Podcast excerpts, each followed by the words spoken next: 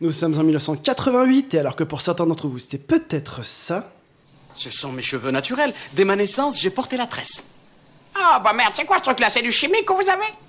Il n'y a aucun produit chimique. Ce sont des sucs extraits de plantes rares. Ça schlingue, on dirait du shampoing pourri. Bah comment je vous crois? Eh bien pour nous c'était plutôt ça.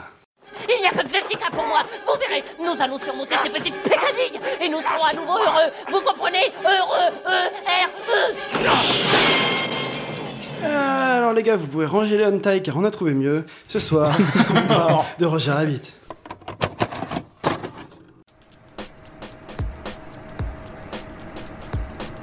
J'ai vu la chose la plus hyper géniale que j'ai jamais vue de ma vie C'est de la merde Non, non. William, qu'est-ce que tu fais? Attends, je, prends le temps de presser le générique sur vinyle et toi tu le sors comme ça. Bah ouais, mais moi j'ai j'ai quelque chose à dire, Alex. Euh, Là, euh, Qu'est-ce qui se passe? je suis- je suis déçu, je me sens, je me sens blessé. Ah oui, je, je crois voir de quoi tu Un, parles. un- un gant nous a été jeté à la face Exact. euh, il y a quelques semaines. Oui. Et euh, je, je me demande ce que notre animateur d'émission a à répondre à ça. Notre honneur a été bafoué car effectivement, dans notre dernière émission, nous parlions de Romain, de Feta BA, qui nous a donné ses souvenirs sur euh, les Goonies.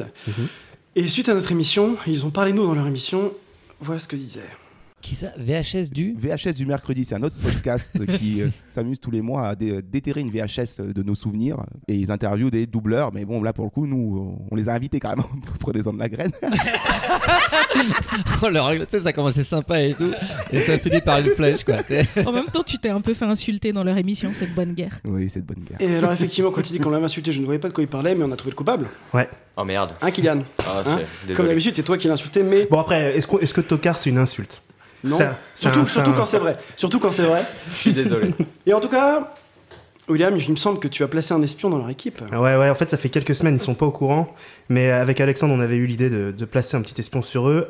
Petit indice chez vous pour le reconnaître. En fait, il a pas eu de succès parce qu'il y a eu les Goonies et que c'était un film d'ado aussi. Trop bien les Goonies Et, euh, et c'est une adaptation de Stephen King. Voilà, moi je, voilà, je Alors dirais voilà, pas qui c'est, voilà, mais Tu vois, Romain on, on a, on, on a l'indice. Romain, t'es pas content qu'on t'insulte parce que t'as pas vu les Goonies, mais on avait placé un espion. Et c'est pour ça que pour laver notre honneur, aujourd'hui, maintenant, solennellement, faites ABA, je vous invite à venir faire une battle dans notre émission. Bien sûr. Pas la prochaine émission, mais la suivante, pour que vous ayez le temps de vous préparer. Romain, toi et un champion, vous allez venir parler d'un film de votre choix, et on verra comment ça va se passer. Et sache que Romain, tu ne peux pas y échapper. Car si jamais tu décides de ne pas venir, tu ne pourras pas dormir sans que je sois sous ton lit.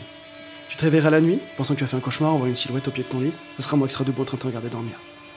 Dès que tu prendras une ruelle, tu te retourneras, pensant que je suis derrière toi. Je serai toujours derrière toi, assez prêt pour te souffler mon souffle sur ta nuque.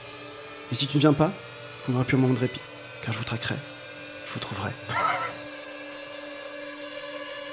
Et je vous tuerai. De quoi tu te mêles, Désolé, je suis désolé. Comment vous vous sentez maintenant Je veux mourir. Je suis sûr que t'adores les répliques de cinéma du genre Fais-moi plaisir ou Je suis ton pire cauchemar. Et celle-là, qu'est-ce que t'en dis? Le babil débile du babouanuville. Ah Tu l'attendais pas, celle-là, hein? Mon Dieu Ça va être merveilleux.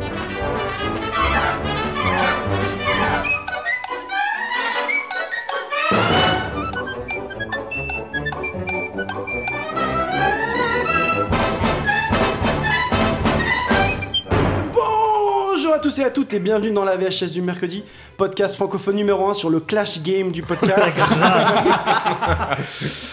car euh, aujourd'hui je ne suis pas seul comme d'habitude, car que serait le Roger Rabbit que je suis sans une bande de fouines à mes trousses Bien sûr. J'ai à mes côtés la pire de toutes, William. Ah, bonsoir tout le monde, très content de vous retrouver.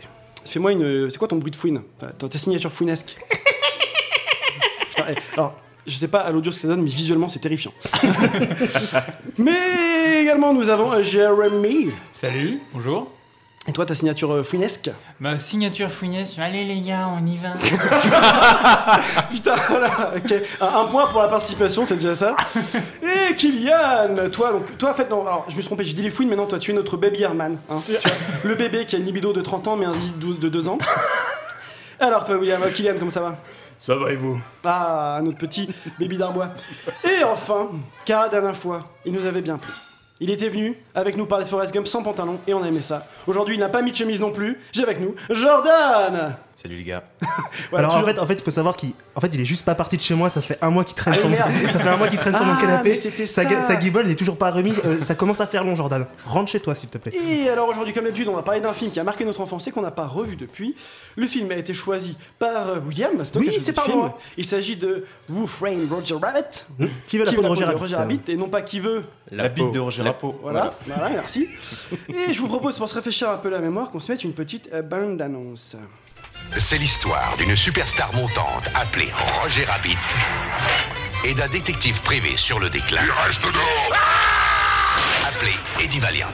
Ouga bouga Chaque moment passé ensemble est une nouvelle mésaventure. Casse-moi, Eddie. Je t'en prie C'est un film sur l'amitié, Alors non, calme-toi, veux-tu On s'en prie, Eddie? Ne vous êtes pas peur, tu fais une grosse erreur l'amour, la compassion. Oui, bon, ben, je suis désolé de t'avoir tiré les oreilles. Pour toutes les fois où tu m'as tiré les oreilles le meurtre. Marvin Acme, c'est le lapin qui l'a buté hier soir. N'oublie pas que tu m'as jamais vu Le sexe Je ferais n'importe quoi pour mon mari, Monsieur Valiant. N'importe quoi. et la violence. Et alors, Kylian, Roger Rabbit, qu'est-ce que c'est? Et cette fois-ci, j'espère que tu as noté s'il y avait des Oscars et tout, car il n'a pas dit la dernière fois. hein? Oui, c'est Et vrai. Forrest Gump, il y avait combien d'Oscars? 6 Oscars. Donc là, Roger Rabbit de Zemeckis, euh, sorti en 88. Robert Zemeckis, Robert alias Zemeckis. Bob Zemeckis. Bobby. Parce que Bob, c'est le diminutif de Robert, car pourquoi pas Merci Jean-Michel. euh, explication. Bah, je sais pas, voilà. C'est comme Sacha, c'est le diminutif d'Alexandre en russe, on sait, on sait pas pourquoi, ça n'a aucun rapport. Oh la vache. oui. Et donc, alors, Bob Zemeckis. Euh, bon, on le connaît, Retour vers le futur, etc. On en a parlé en plus le mois dernier. Un budget de 70 millions pour une recette de 330 millions. Ce qui est pas mal, hein. Et il a C'est eu succès, 6 nominations, dont 3 Oscars, dont celui du meilleur effet visuel, je crois. Alors, il a eu 4 Oscars. Bah, bon. Oui, il a eu 4 Oscars. D'ailleurs, Voilà, je les ai. Est-ce que l'un de vous que-. Est-ce que l'un de vous les a? Euh, non, pas du tout. Absolument pas. Ah bah Il y a bien, les gars, vois. Pendant que tu cherches, j'ai juste une petite parenthèse. Le budget était estimé à 50 millions, mais Disney trouvait ça trop cher. Du coup, ils ont fait une estimation. Ils ont accepté quand le devis est passé à 30 millions. Sauf que, bah, avec les retards et tout le travail que ça demandait, le budget final a fini à 70 millions. Du. Ouais.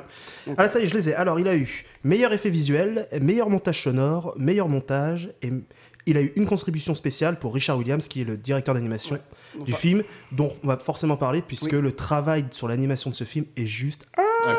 incroyable. on va parler tout à l'heure. Ensuite, qui on trouve dans ce beau film Alors, on trouve Eddie Valiant. En VO, c'est Bob Hoskins. Et en- Ouais, donc, non. Hoskins. Hoskins, ouais, plutôt Hoskins, Hoskins, c'est Bob. Hoskins, lui, c'est quoi C'est c'est faire son roumain de Bah, Roger non, non, mais bah, non, il bah, est après, polonais. Bob Hoskins joue dans Qui veut la bite de Roger Rabbit, par contre. Donc, on l'a vu dans Hook, c'est celui qui fait Monsieur Mouche. Oui, Monsieur et- Mouche. Et dans Super Mario. Super Mario Bros, les gars. Mais attendez. J'ai- Attends, j'ai acheté le Blu-ray, j'ai très hâte qu'on le regarde. Ah putain, ça va être une purge. Je sais pas du tout. à quoi on regarde. Ah ouais, non, Pire c'est film, clair. Mais il a surtout fait un rôle de dingue dans Spice World. Il fait Jerry Halliwell déguisé. Putain, Attention. Space War, j'avais oublié ce truc. Ça non plus, je le- crois que je suis pas film- prêt pour le voir. Le film des Space Girls. Alors celui-là, et n'hésitez pas à ne pas nous l'envoyer, comme ça on n'en parlera pas. Alors, ça, son doubleur, c'est Marc de Georgie. Mais oui, mais Marc de Géorgie, quoi. Euh, Robert Redford, Burt Reynolds, David Carradine. Non, mais, Ouais, non, là, pour le coup, dans le film, il est incroyable. non, mais la voix de dingue, quoi. Ouais, c'est vrai que j'adore sa voix aussi. Écoutez, monsieur Maroon. Je crois que mon boulot ici est fini. Vous voulez bien me donner la carotte que vous me devez? Un marché est un marché. Roger, je sais que ça peut faire mal sur le moment, mais tu trouveras quelqu'un d'autre. N'est-ce pas, monsieur Valiant? Bien sûr. Un beau mec comme lui. Les gonzesses vont faire le pied de grue devant sa porte. Juge de mort. Bon, lui, c'est en VO. euh, Juge de mort, c'est en VF Ouais. Juge, de mort, ok. Il c'est- s'est- il dit comment, Judge d'ailleurs Doom, Doom comme euh, Doom, Maudit- Maudit, ouais. Maudit Malédiction, quoi. Donc lui, bah, c'est Christopher Lloyd. hein. Ouais. Je pense que ça ne sert à rien de citer sa filmographie. Et sa voix française, c'est euh, Feu, Feu Pierre Ouais, ouais, on en a déjà parlé plusieurs fois dans cette émission. Ah, C'est ouais. On avait parlé de lui quand il, parce qu'il nous a quitté là, non, juste là en début, de, enfin fin 2019, il nous avait quitté euh, à l'été. Et mais oui, piraté, bah, on, en reparle- on en reparlera, je pense, plus en détail quand on fera peut-être retour à le futur. Mais, euh, mais oui, lui, il a parlé à tout le monde. Bah, piraté, t'as as noté ce qu'il a fait, euh, le Joker. Bon, le Joker, euh, Ouais. bon, mais le Joker, euh, avant tout. le Joker dans les dessins animés de la Warner, mais aussi Oui. dans la vieille série euh, américaine. Ah la vieille, vieille, vieille série Ouais, avec ouais. Adam West. Ouais, il faisait, il déjà, déjà le Joker. ouais, ouais. Ah bon Ah.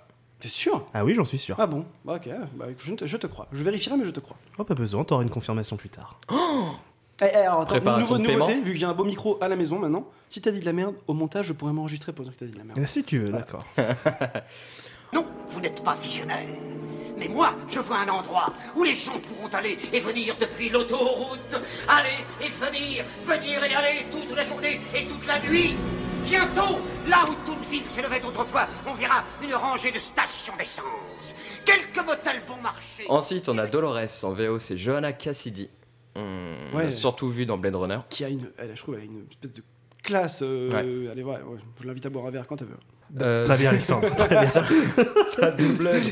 C'est Denise Metmer, donc elle a Cathy Bate et elle a fait euh, bah, Yubi le petit pingouin. C'est la narratrice. Ah oui, mais oui, bah oui, bien sûr. ça, moi. Ouais. Bien sûr, je- oui. Incroyable. Non, mais Cathy Bates, j'ai jamais vu de film en VF avec Cathy Bates. Et c'est elle de- depuis euh, Misery, tout ça? Voilà. Ah, d'accord, ok. Un bourbon et verse-moi un double. Tu parles d'un moment pour boire, Eddie. Tu veux peut-être aussi des amuse-gueules avec. Verse-moi ce verre, Dolores. Et ensuite, on a euh, bah, Roger Rabbit. euh, sa VO, c'est Charles Flincher. Oui. Bah alors après, je. Bah, c'est- en fait, c'est un humoriste. spécial. Ouais, c'est un humoriste. ça. D'ailleurs, dans le film, il fait, il fait 7 ou 8 voix différentes. hein. Ouais, mais de toute façon, on, en- après, on reviendra un peu sur les détails sur le tournage, etc. Mais oui, bah, c'est oui, c'est un gars qu'on connaît. Bah, c'est le problème de tous ces humoristes, des gars qui font du stand-up, etc. des- Oui, c'est euh, que ça s'exporte pas facilement. Ouais, en. France, c'est pas du tout, voilà. c'est pas du tout connu. mais- Et sa VF, c'est euh, donc euh, Luc Hamet, je crois que j'ai peut-être. Alors, euh, c'est Luc ça. Hamet, exactement. ouais, c'est ça, ouais.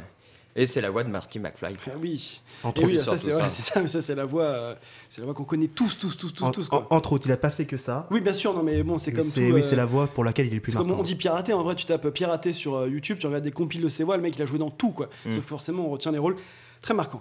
On n'exauce pas la dernière prière du condamné? Si vous n'auriez pas un pince-nez. Je crois plutôt que tu veux un verre. Qu'en dites-vous, juge Bah, pourquoi pas Ça ne me dérange pas de prolonger l'exécution. À ta santé Non merci, Eddie. Je freine l'alcool. Bois ce verre Mais je ne veux pas de ce verre. Il ne veut pas de ce verre. Il veut. Je veux pas. Tu veux. Je veux pas. Tu veux. Je veux pas. Tu veux. Je veux pas. Tu veux pas. Je veux. Tu veux pas. Je veux. Tu veux pas. Ben, Écoute, quand je dis je veux, ça veut dire je veux. Et donc, euh, William, pourquoi Roger Rabbit Ne rentre pas trop dans les détails de, de- de ton visionnage, mais pourquoi ce choix? Comment tu t'en souviens? Euh, bah déjà parce que c'est euh, un film que j'avais en VHS à la maison pour le coup celui-là et pas piraté n'est-ce pas Mais Jordan? attends, Mais voilà, mais oui, mais Jordan, Bah, il piratait par exemple. Oui Mais non, non, pour parce qu'en fait il s'est caché pendant un mois chez moi. hein. Mais pour autant, est-ce que tu, est-ce que tu l'as rembobiné dès que t'avais fini de la regarder quand même? Moi, alors il faut savoir que Avec je fais le partie crayon. des gens qui rembobinent toujours leur VHS. Toujours. Bah, D'ailleurs, même les DVD, je crois. Tu rembobines les DVD. Mais par contre, petit, d'ailleurs, petit fun fact qui va, qui va n'intéresser que moi, mais dans mon métier, on utilise encore des VHS. Oui. Alors, c'est des bandes magnétiques, hein, c'est pas. Et je me retrouve toujours parfois avec des bandes non rembobinées. Putain, même les adultes ne rembobinent pas leur Ah. Eh oui. putain de Betacam, quoi. Ça prend rend du temps. ouf. Ça me rend Ça ouf. prend plus de temps de rembobiner que Non, non, alors. Et puis, j'ai choisi ce film parce que déjà, c'est, je crois, le film qui m'a fait le plus rire quand j'étais petit. Ok. Je, je- compte pas le nombre de, ré- de, de- de phrases que j'utilise encore aujourd'hui de Roger Rabbit. Par exemple, je fonds. Quand il fait chaud, ça, oui, ça, c'est quand, quand il fait chaud, je fais toujours là. Je fonds parce que bah, je pense au juge de mort, tu vois, c'est De systématique. toute façon, bah, la dernière fois, on a, on a pris un bain ensemble et t'as crié la trompette Tu me souviens, tu me souviens, ouais. N'importe Prenez souvent des bains ensemble Oh, de temps en temps. Non, mais raconte pas tous les dessous de l'émission, Alexandre, s'il te plaît. Et, euh, oui. et puis, attends, je, je termine un autre truc. Alors, je sais qu'autour de cette table, tout le monde va être d'accord, mais euh, jusqu'à l'arrivée de Sarah Michelle Gellar en Buffy en 96, qui a euh, révolutionné mon fantasme sexuel, on va dire que avant 96, j'avais quand même deux fantasmes dans ma vie. C'était euh, Cameron Diaz dans The Mask Mhm. et Jessica Rabbit. Je valide les deux. Et, euh, moi, et voilà. Ah, moi, c'était Régine. Ah oui, mais, mais non, Ouais. toi, c'est Régine aujourd'hui. C'était pas à l'époque, c'est ça. Non, mais si, même à l'époque. Non, donc Euh, forcément, euh, d'avoir revu ce film et d'avoir revu Jessica Rabbit, ça m'a ça m'a fait un petit truc. Eh bien, on va voir dans mon résumé, peut-être que je vais évoquer un élément similaire au tien. Et donc, pour ceux qui ne l'auraient pas vu ou qui ne s'en souviendraient plus, on va vous résumer le film en quelques minutes. Et, comme d'habitude, c'est moi qui m'y colle, à moins que William, tu préparé quelque chose en secret. Euh, non, toujours pas. Merci, William. Et donc. Alors, ça serait marrant, c'est qu'un jour, Alain Trou ait vraiment préparé un truc et que là, je me retrouve comme un con. Mais je vous a- ça sert à rien de le faire parce que je le ferai quand même. Euh, D'accord. Alors, donc, calez-vous sous une couette et servez-vous un bon bol de céréales car on va commencer par regarder un petit dessin animé. Plus précisément, un Baby Herman et Roger Rabbit. Alors, maman doit partir et confie son bébé à son lapin Roger Rabbit. Donc là, premier point. Si vous êtes jeune parent, sachez que dépenser des fortunes en babysitter, ça ne sert à rien. Trouvez-vous un lapin sous cocaïne et ça vous reviendra beaucoup moins cher. C'est sûr. Donc évidemment, ça se passe mal, car bébé, il escalade les plans de la cuisine, les lavabos, les couteaux, etc., pour essayer d'attraper les cookies qui sont sur le frigo. Enfin, ça reste quand même le bébé de l'enfer. hein. C'est ça. Et lui, Roger, il va en subir les dommages collatéraux, lancer de couteau, chaleur du four, planche à repasser dans le gosier, et enfin un frigo sur la tête. Mais là, le quatrième mur explose, car on entend le réalisateur crier coupé. En fait, tout ça n'était qu'une scène jouée, car les cartoons, les personnages du cartoon sont en fait réels. Il arrête la scène, car au lieu de suivre le script et de voir des étoiles après s'être pris le frigo sur la tête, Roger avait plein de petits audios qui lui tournaient autour. Pour pas trop le vouloir, c'était seulement la 23e prise. Et c'est là qu'on se rend compte que nous sommes à Hollywood à la fin des années 40. Le détective Eddie Valiant, qui plus tard deviendra plombier avec son frère Luigi, arrive au studio car le producteur Maroon a besoin de ses services. En effet, Roger Rabbit est distrait à cause de sa femme Jessica. Eddie devra donc la filer pour prendre des photos compromettantes et prouver à Ro- à Roger qu'elle n'est pas la sainte qu'il croit. Eddie empoche ses 50 dollars, première moitié du contrat, et quitte le studio. Je ne sais pas si vous avez vu Ready Player One, hein, ce film à coups de coude qui vous vomit des références pop culture à la gueule pour flatter l'ego des nerds en manque de reconnaissance Oh, mec, comment t'es sévère Ouais, totalement. ouais. Eh bien, sachez... absolument pas validé, mais alors vraiment. euh, Si, je suis totalement d'accord. Eh bien, merci, merci. Eh bien, sachez que Roger. Rabbit le faisait déjà bien avant et bien mieux. Car en effet, Eddie Valiant, en quittant le studio et tout au long de son enquête, va être amené à croiser tout un tas de têtes de toons connues. Et donc après avoir esquillé le tramway et taxé des clopes à des gamins de 10 ans, il passe récupérer son courrier, jette à la poubelle ses factures, ce qui est tout à fait responsable. hein. C'est un peu comme les enfants qui, pour se cacher, se mettent les mains devant les yeux. Il part du principe que s'ils ne te voient pas, tu ne les vois pas. Les factures, c'est pareil. hein. Si tu les jettes, elles n'existent plus. Il passe donc au bar en face de chez lui pour y taxer un appareil photo à, la bar à Dolores, la barmaid avec qui il a visiblement eu un passé amoureux. Et là, un client qui a pas une tête à boire que de l'eau se moque de lui en faisant des blagues comme quoi il travaille pour les Toons. Et ça, Eddie il aime pas. Et comme il est super pote avec Merlin et qu'il a remarqué que le gars avait des aftes, il lui enfonce des œufs durs dans la bouche. D'ailleurs, un petit tips, hein, si vous ronflez, c'est deux crevettes grises, une dans chaque narine. On apprend que si Eddie n'aime pas que l'on associe au Toon, J'adore ta référence. c'est car un Toon a tué son frère en lui faisant tomber un piano sur la tête. Donc le soir même, Eddie, il va dans un club de jazz, aux clients humains, mais aux employés Toon. Il rencontre Marvin Acme, le papier relou qui te tase avec une simple poignée de main ou qui te balance de l'encre magique sur la chemise. Il est un peu lourd, mais c'est quand même le propriétaire de tout Toontown, la ville des Toons. C'est le mec qui pèse dans le game. Un petit peu, ouais. Et ce club, c'est clairement deux salles, deux ambiances. hein. Ça commence avec Daffy Duck, Daffy Duck et Donald Duck, qui a deux pianos, des canons, et ça finit avec Jessica Rabbit, du jazz et de la sensualité. Mm. Et donc dans la vie d'un homme, il y a clairement deux étapes.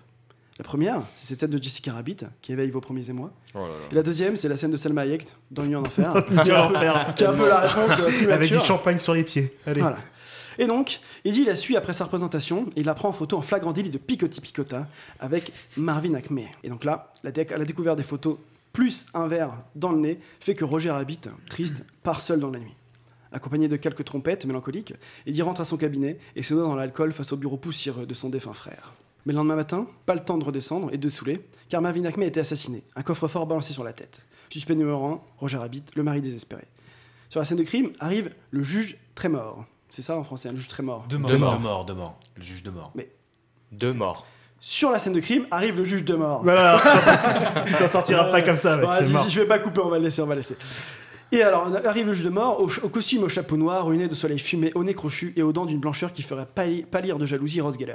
Et il ne, et il ne cligne n'importe quoi. Il Et est- il ne cligne pas des yeux. Et il ne cligne pas des yeux. Il est venu avec ses 5 fouines toon et son baril de trempette. Composition, térébenthine, acétone et benzène. Mais à quoi me sert la trempette, me direz-vous? Eh bien, à faire fondre les toons et traumatiser à jamais les pauvres enfants qui voulaient juste voir un dessin animé avec un lapin rigolo et qui, à la place, ont assisté au meurtre gratuit d'une chaussure dessin animé par un Doc Brown gothique. Motif du meurtre Motif du meurtre le soi-disant testament de Marvin Acme qui est censé rendre Toontown Toontown au Toon. Il rentre chez lui, il nous fait de l'enquête euh, niveau Scooby-Doo en posant son verre sur un, sur un journal et découvre par hasard la Ouais, présence du testament d'Acme sur la photo qu'il avait pris lui-même, la photo complémentante de la veille. Et donc Valiant décide d'aller faire un petit somme, car après tout, il est debout depuis au moins deux heures quand même. faire un petit sum Un c'est petit somme, un petit dit Un petit somme. d'accord. fait un petit Le mec, il est somme. dégoûté, tu sais. Un petit lousse. Mais alors qu'il s'y arrange, Rabbit est dans le lit. Et malheureusement, pas le bon Rabbit. Il s'agit donc de Roger et non de Jessica. Roger jure qu'il est innocent, mais les fouines débarquent avec des mitraillettes et des revolvers, ce qui me laisse pantois. Hein, parce qu'elles sont bien barjots, elles sont clairement vicieuses et elles ont des, des vraies armes à feu. Des vraies armes à feu, Genre, euh, elles à sont euh, quoi légalement, elles font partie de la police, je sais pas, c'est juste euh, non quoi. Et donc, après le départ des fouines, Valiant va cacher Roger dans le bar de Dolores et retourne à son bureau se rafraîchir. Et reçoit la visite de Jessica. Et là, on apprend que la séance de Picotti Picota était un coup monté car le producteur Maroon voulait faire chanter Acme et a menacé Jessica de ne plus jamais faire travailler Roger si elle ne joue pas le jeu. Il faut, il faut maintenant vite retrouver le testament car sinon à minuit, Toontown sera la propriété de Cloverleaf, une nouvelle entreprise qui vient de racheter tous les transports en commun de la ville. Il retourne chercher Roger, qui fout le bordel dans le bar, évidemment. Les fouines et Dark Brown, ou plutôt Dark Brown, débarquent. Roger passe à deux doigts de la trompette, mais après, après un peu de psychologie inversée et un verre de bourbon, il arrive à s'échapper en prenant un taxi Toon que les fouines avaient arrêté, car elle avait juste roulé sur trottoir pendant 3 ou 4 km. Et qui s'appelle Benny. Benny. Valiant va chez Maroon et grâce à la magie de la cravate enroulée dans un projecteur, Maroon lui avoue que s'il voulait faire chanter Acme, c'est parce que Cloverleaf voulait lui racheter son studio mais n'acceptait que si Acme revendait lui également Toontown. Mais avant qu'il n'en dise il se fait tirer dessus et Valiant en réchappe de justesse. Il poursuit le tueur jusqu'à Toontown et après 10 minutes de bordel habituel quand on croise des Toons y compris une Jessica Rabbit dégueulasse. il, il se fait capturer par Dark, par Dark Brown et les Fouines. Et là, c'est la surprise la plus totale. Le juge tout en noir et méchant était en fait le méchant il leur montre, il leur montre son véhicule de CRS anti-émeute, mais tuné au canon à trempette. Et là, le méchant dessin animé a en fait un plan de vrai méchant de la vraie vie. Il veut faire disparaître Toontown avec ses habitants grâce à la trempette, fermer les transports en commun et faire passer une autoroute. Sinon, on appelle ça un- juste un génocide, hein, parce que faire disparaître Totalement. Toontown, c'est complètement un génocide. Et donc, Roger et Jessica sont suspendus, prêts à servir de cible pour inaugurer le canon à trempette, mais Eddie Valiant se met à faire n'importe quoi, ce qui a pour effet logique de faire mourir de rire littéralement les fouines. Il se bat avec Dark Brown à base d'épée de euh, de Sinatra et de gants de boxe à ressort. Et là, les enfants que nous étions étaient traumatisés quand Dark Brown se fait passer dessus par le rouleau compresseur et Ah, hurle à la c'est mort. tellement Ah, dégueulasse. grave, putain, c'est tellement chaud. Mais alors là, surprise, il n'est pas mort car c'était en fait un Toon, le même Toon qui avait tué le frère de Eddie. Et clairement, c'est le Transformers maléfique des Toons, car entre les yeux poignards, les mains enclumes et les six circulaires, il déséquilibre largement le mashup. Et comme si cela ne suffisait pas, un traumatisme en chasse un autre, car Dark Brown finit par fondre dans la trompette en hurlant.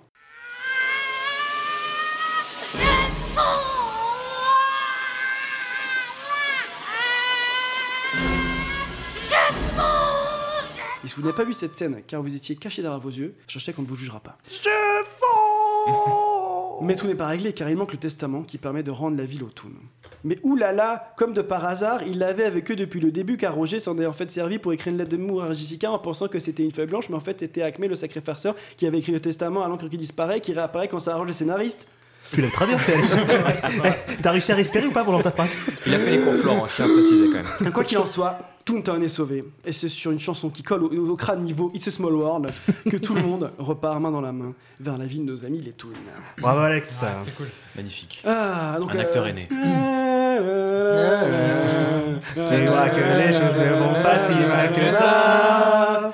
Attends, attends, attends, attends, c'est bon. On va pas refaire toute la parade de Disney. Alors, du coup, qui est bon, toi, William, tu nous as déjà répondu, mais qui avait vu ce film à l'époque? On va commencer Oh, oui. par la politesse. Non, toi, non, la politesse, toi, c'est en dernier, c'est d'abord notre invité. Et notre invité C'est Jérémy. Non, non, c'est Jordan, la plus vicieuse de toutes les fouines. Alors, est-ce que tu avais vu Roger Rabbit quand tu étais petit? Euh, hélas. Oh là, Oh oh là là là, là c'est sûr, commence Elle très, Le mec, il secoue le cocotier direct.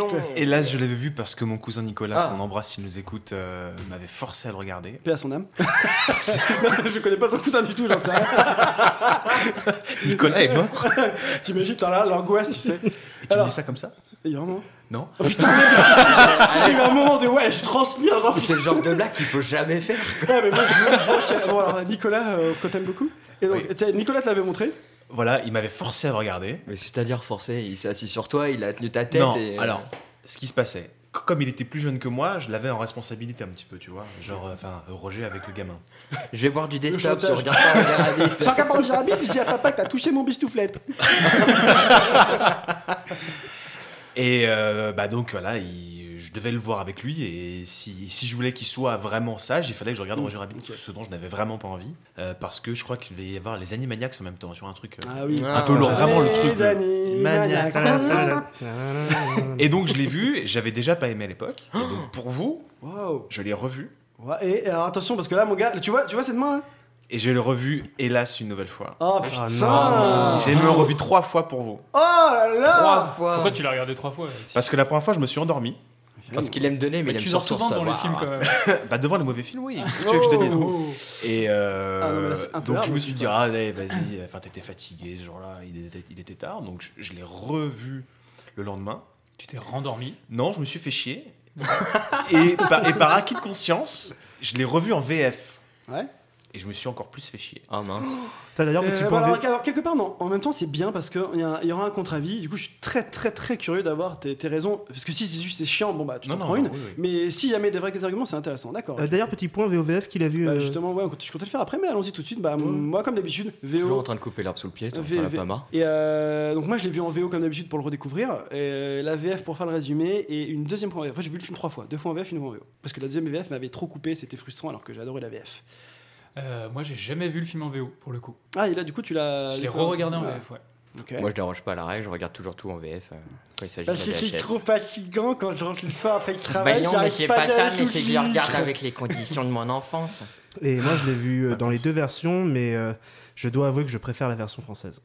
Eh bien, alors, ça me retire un poids parce que j'avoue que moi aussi. Ah, très bien. Euh, j'avoue, moi aussi, Kylian, j'espère que tu as gardé la fiche technique sous, le, sous la main parce que j'ai- j'ai j'ai malheureusement pas retenu le nom de tous les comédiens, mais justement grâce au doubleur d'Eddie Valiant qui est mais, Marc de Géorgie. Marc de Géorgie ouais. qui est Ah incroyable. non mais c'est fou. Non mais puis même euh, euh, Luc Hamet dans, le, dans la version de, qui propose de, de Roger Bah, Rabbit. bah, de toute façon, on fera un point sur le personnage après. D'accord. Mais, euh, mais oui, parce que là, sinon, on se lance, on n'a pas fini le tour de table. Jérémy, tu l'avais Alors, je l'avais vu étant petit, ouais, absolument. Euh, je l'avais pas en VHS par contre, j'ai juste un souvenir un peu, euh, un peu perso là-dessus. C'est que mon père me l'avait acheté en laserdisc. Ah, et tu sais que j'allais faire la blague. Genre, non, il l'avait sais- en laserdisc, Ouais, monsieur, que je je l'avais l'appelle. en laserdisc. Putain. Alors, tout le monde sait ce que c'est. Bah, c'est un vinyle, mais en fait, c'est un film dessus. Quoi. exactement, c'est un DVD de la taille de ton avant-bras. Donc, il fallait que, tour- qu'il fallait que tu Mais, retournes à la mais moitié tu peux jouer au frisbee avec aussi, quand même. ouais. Tu peux jouer double frisbee T'as avec. pas Ça besoin de le coûtait, euh, rembobiner. Ça coûtait 250 Tu peux faire des crêpes avec, tu peux faire plein de trucs. Ouais, c'est un bilic. Et mon père m'avait sorti, tiens, tiens je, te, je, te- je t'achète Roger Rabbit. Là-dessus, tu vas voir, c'est l'avenir des, des trucs comme ça. Et au final, Pourquoi ton père il a une voix de parrain un peu, un peu bourrée C'est Jérémy, tu veux le lâcher C'est une très bonne question. Père est pas du tout comme ça. Kylian. Ah bah moi c'est le- mon film d'enfance. C'est euh, il m'a accompagné depuis que je suis tout petit. C'était mon doudou à la petite section de maternelle. Ça m'a suivi jusqu'à. T'avais un doudou. Roger Rabbit Ouais. Ah putain trop stylé. merde. Mais le truc c'était un grand doudou. Alors petite anecdote, tu vas mettre c'est long c'est chiant, c'est un long c'est quoi. chiant, c'est relou. Mm, mm. Donc un, un- trop nul. Pardon, pour un ceux qui ont bon entendu. doudou ouais, de 50 cm et le truc bah c'est il avait des grosses pattes de lapin et elles étaient rigides pour qu'il puisse tenir Ouais, debout. jusque-là, je vois. Et, euh, et en fait quand, quand on me cassait les couilles en pré-enfant en maternelle, je fais euh, tu, tu te calmes ou sinon justement je ramène Roger parce que je mettais des coups de latte avec Roger et ça détendait tout le monde. Alors, marrant, je tiens juste à rappeler que les rares, rares anecdotes d'enfance qu'on a de Kylian, c'est lui qui défonce ses salles de classe Ouais. et lui qui défonce ses petits camarades quand on l'emmerde. Et mec, t'as un gros problème. Et de- en attendant avec- j'avais Roger avec moi tout le temps et ça calmait les esprits. Et toi, Alex Bah, bah, moi, aujourd'hui aussi, j'ai mon doudou, c'est une Jessica Rabbit en peluche euh, grandeur nature. Un peu en latex qui ça. fait Non, non. quand on la frotte. Euh, voilà. Attends, bah, non, ouais, je suis désolé, non, mais Kylian, non, non, non, non. Mesdames et messieurs, bonsoir, la formation vient de tomber. Kylian est un porc.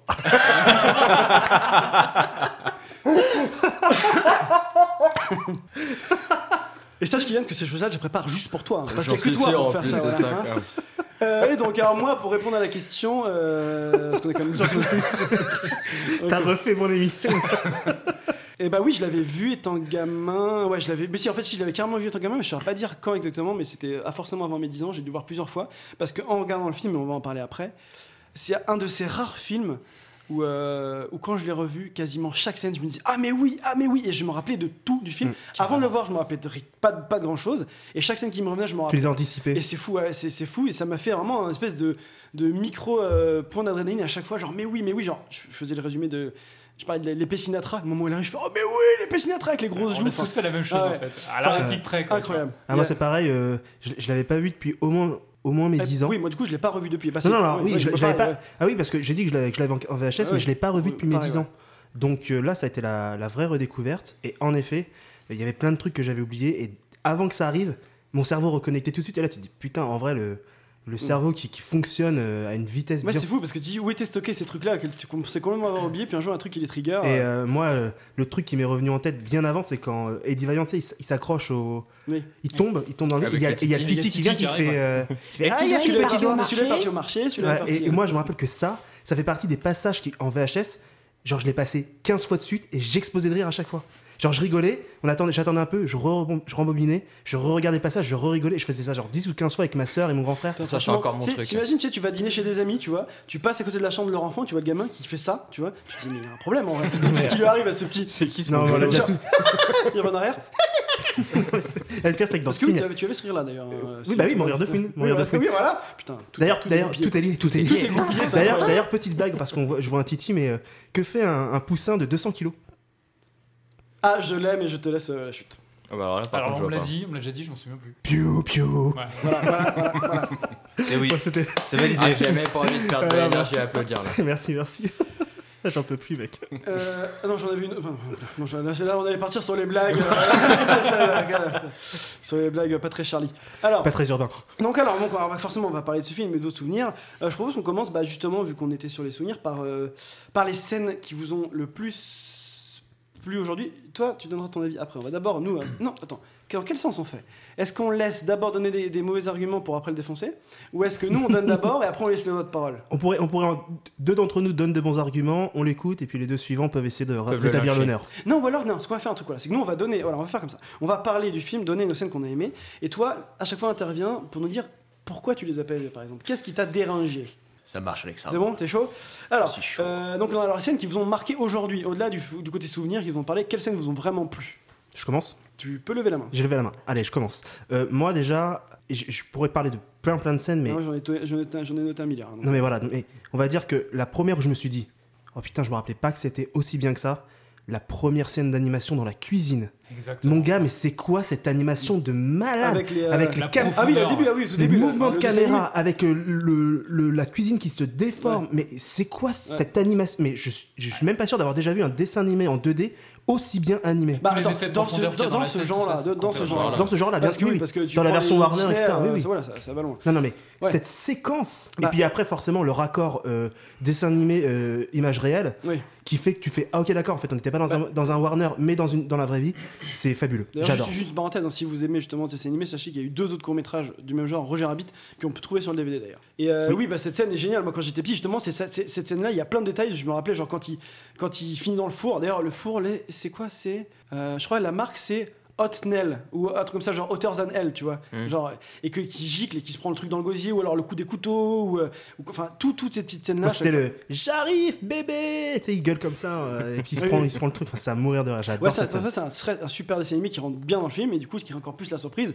quand ça coupe et que tu fais ah, et d'ailleurs le bébé eh mais non mais alors l'autre non mais attends mais j'y crois pas Richard tu fais Darbois. la fiche technique Oui, je dis même pas que Richard Darbois, Darbois fait le bébé D'ailleurs, on n'a pas souligné est- que dans la BO, j'ai- dans la BA, dans la BA, j'ai l'impression que c'était Richard Darbois qui faisait la voix, Darbois, comme d'hab. hein. ça. manquait plus que ça, Roger Mais combien de fois va-t-il falloir la refaire, cette foutue scène? Raoul, je vais dans ma caravane Je vais me reposer Excuse-moi, poupée et euh, oui donc oui donc cette scène d'intro bon après toi je suppose que t'as rien à dire là-dessus parce que c'est un dessin animé de toute façon donc là il y, a- pas grand chose Hein, Qu'est-ce que t'as à dire Qu'est-ce que t'as à dire, Jordan? Dis-nous, dis-nous Mais si, si, mais je peux dire des choses. Hein. ah bon sur le dessin animé? Bon ça après bon il y a pas grand chose à critiquer dans le sens c'est un dessin animé pour Mais enfants, attends, attends, mais laisse-le parler, tu vas non pas mais répondre pour lui. que vas-y parle non mais de toute façon J'admets que c'est très. Là, là, Por- là, Avec. Zip ta gueule. Vas-y, ok Vraiment, c'est très bien fait. Ça, j'admets que euh, c'est Alors, c'est déjà même- déjà me saoule déjà me saoule parce que je sens que Mais- c'est Tu même, vois. c'est même assez virtuose, mais moi je reste vraiment étranger au truc parce que je me rappelais plus qu'après tu ça, enfin, ça coupait, etc. Ouais. Mais je l'ai vu venir à des kilomètres. oui bien sûr mais attends Mais juste, C'est un ouais, film familial, mais, mais au contraire, je trouve que l'idée est très bien de, de commencer le film comme si t'étais la garde d'un dessin animé avec le, le jingle et trucs comme ça. Ouais. Et d'un coup, en fait, tu casses le quatrième mur, ce qui fait qu'en en intro, t'as compris le concept du film. Les toons sont réels, ils travaillent, c'est des acteurs. Et c'est Un génial de le faire comme ça, parce que tu rentres dans un dessin animé comme si t'étais la garde d'un dessin animé, et puis d'un coup, genre, ah mais non. Et là, et c'est le meilleur moyen plutôt que de te montrer les toons chez eux qui vont après sur un tournage, etc. Ou te mettre fait, une vieille- te- ou te ouais. mettre une vieille voix off ou un vieux carton pour t'expliquer la que c'est une situation. manière quoi. super intelligente de, de le faire. Après, que tu, que tu, sois, que tu sois étranger à la scène, pourquoi pas Parce qu'après tout, ça reste. Ça reste c'est du vraiment gag, hein. destiné, destiné aux enfants. Pour le coup, cette intro-là, c'est vraiment pour les gamins. C'est- En tant qu'adulte, t'as peu à manger là-dessus, tu vois. Bah, sauf euh, quand tu te rends compte d'à quel point l'animation Oui, est belle. quoi. techniquement, techniquement, bien sûr, mais comme c'est comme quelqu'un qui a. Enfin, il mange une tartine d'orage tous les matins, je crois. Euh, Oui, donc on va encore être dans un épisode très très très euh, objectif. hein. Bah, c'est- bah, n'oubliez pas que. Alors, pas que vous pouvez trouver sur tous les sites. euh, j'ai écrit le livre de la vérité partie 1 et 2, dont j'ai fait la préface également. Euh, j'en parle dedans d'ailleurs. Euh, donc bon, ça c'est pour la scène intro, mais alors pour, pour parler d'autres, c'est à moi que Jérémy Kiel, vous avez des choses à dire dessus. Sur la première scène, non, je suis totalement. Oui, euh, bon, c'est d'accord. du- c'est vrai que c'est du dessin animé, c'est pas là où il y a le plus à dire. Non. Après, techniquement, on reviendra sur le truc technique, mais moi, une scène que j'aime beaucoup, c'est euh, c'est la scène de la cuisine avec les fouines. Et ça, je me rappelle quand j'étais petit, elle me mettait en PLS, elle me, fait, elle me stressait trop. Les, les fouines, elles sont terrifiantes. hein. Ouais. Parce que surtout avec le, cran- les crans d'arrêt, les flingues, les mitraillettes, etc. Et puis, et puis, il y a ce côté vachement acquisition, parce que je l'ai pas trop évoqué dans le résumé, mais quand euh, Valiant se rend compte que Roger est là, ils veulent virer. euh, Roger Rabbit prend euh, des menottes, les menottes tous les deux pour faire une blague, et du coup, ils se retrouvent euh, accrochés, les fouines débarquent, et du coup, euh, tu dis merde, comment ils vont faire? En fait, Valiant est en train de faire la vaisselle, et en fait, il y a Roger qui est dans l'eau, quoi. Et toute cette scène est vachement tendue, parce que t'as lui qui est en train de galérer à respirer, t'as la fouine qui, qui en fait des caisses, les autres qui fouillent partout, etc. Et quand j'étais petit, ça me faisait. Je vais pas dire peur, mais vraiment, ça me stressait de ouf cette scène, quoi. Mais il galère à respirer, mais vu qu'un toon ne peut pas mourir, pourquoi il est pas resté dans l'eau? Non mais pareil, pourquoi il a- Non mais en fait, c'est ce qu'il ce explique- c'est ce qu'il explique, pardon plus tard quand il enlève sa main de la menotte, il dit bah je le fais que quand Que ça devient drôle. Quand- que quand ça peut devenir Ouais, drôle. Donc là, il y avait aucune raison qu'il qu'il enlève sa menotte et qu'il se cache parce que ça aurait été moins drôle que Ouais. s'il fait semblant de se noyer, tu vois. c'est- Non, puis aussi qu'il est un peu, un peu barjot. Hein. C'est ça. Ouais, On va dire ce qu'il y a, quoi. Bah, c'est ce que je préfère dans ce film, moi d'ailleurs. C'est euh, c'est Oui. tout le côté barjo. Moi, les... moi, il y a deux scènes. C'est la... Daffy Duck et, euh, Donald et Duck. Donald Duck Donald. Qui, qui font du piano, mais ça part en couille Ouais, direct. c'est un truc qui m'a marqué aussi quand j'étais gamin. Mais ça me rend fêlé à la fin. Et puis tu vois Donald, il est, il est malsain en plus avec ses espèces de plumes qui font des cornes et tout. Pour ceux qui pour ceux qui s'en souviennent pas, je mettrai euh, au montage la musique euh, au piano, le bordel.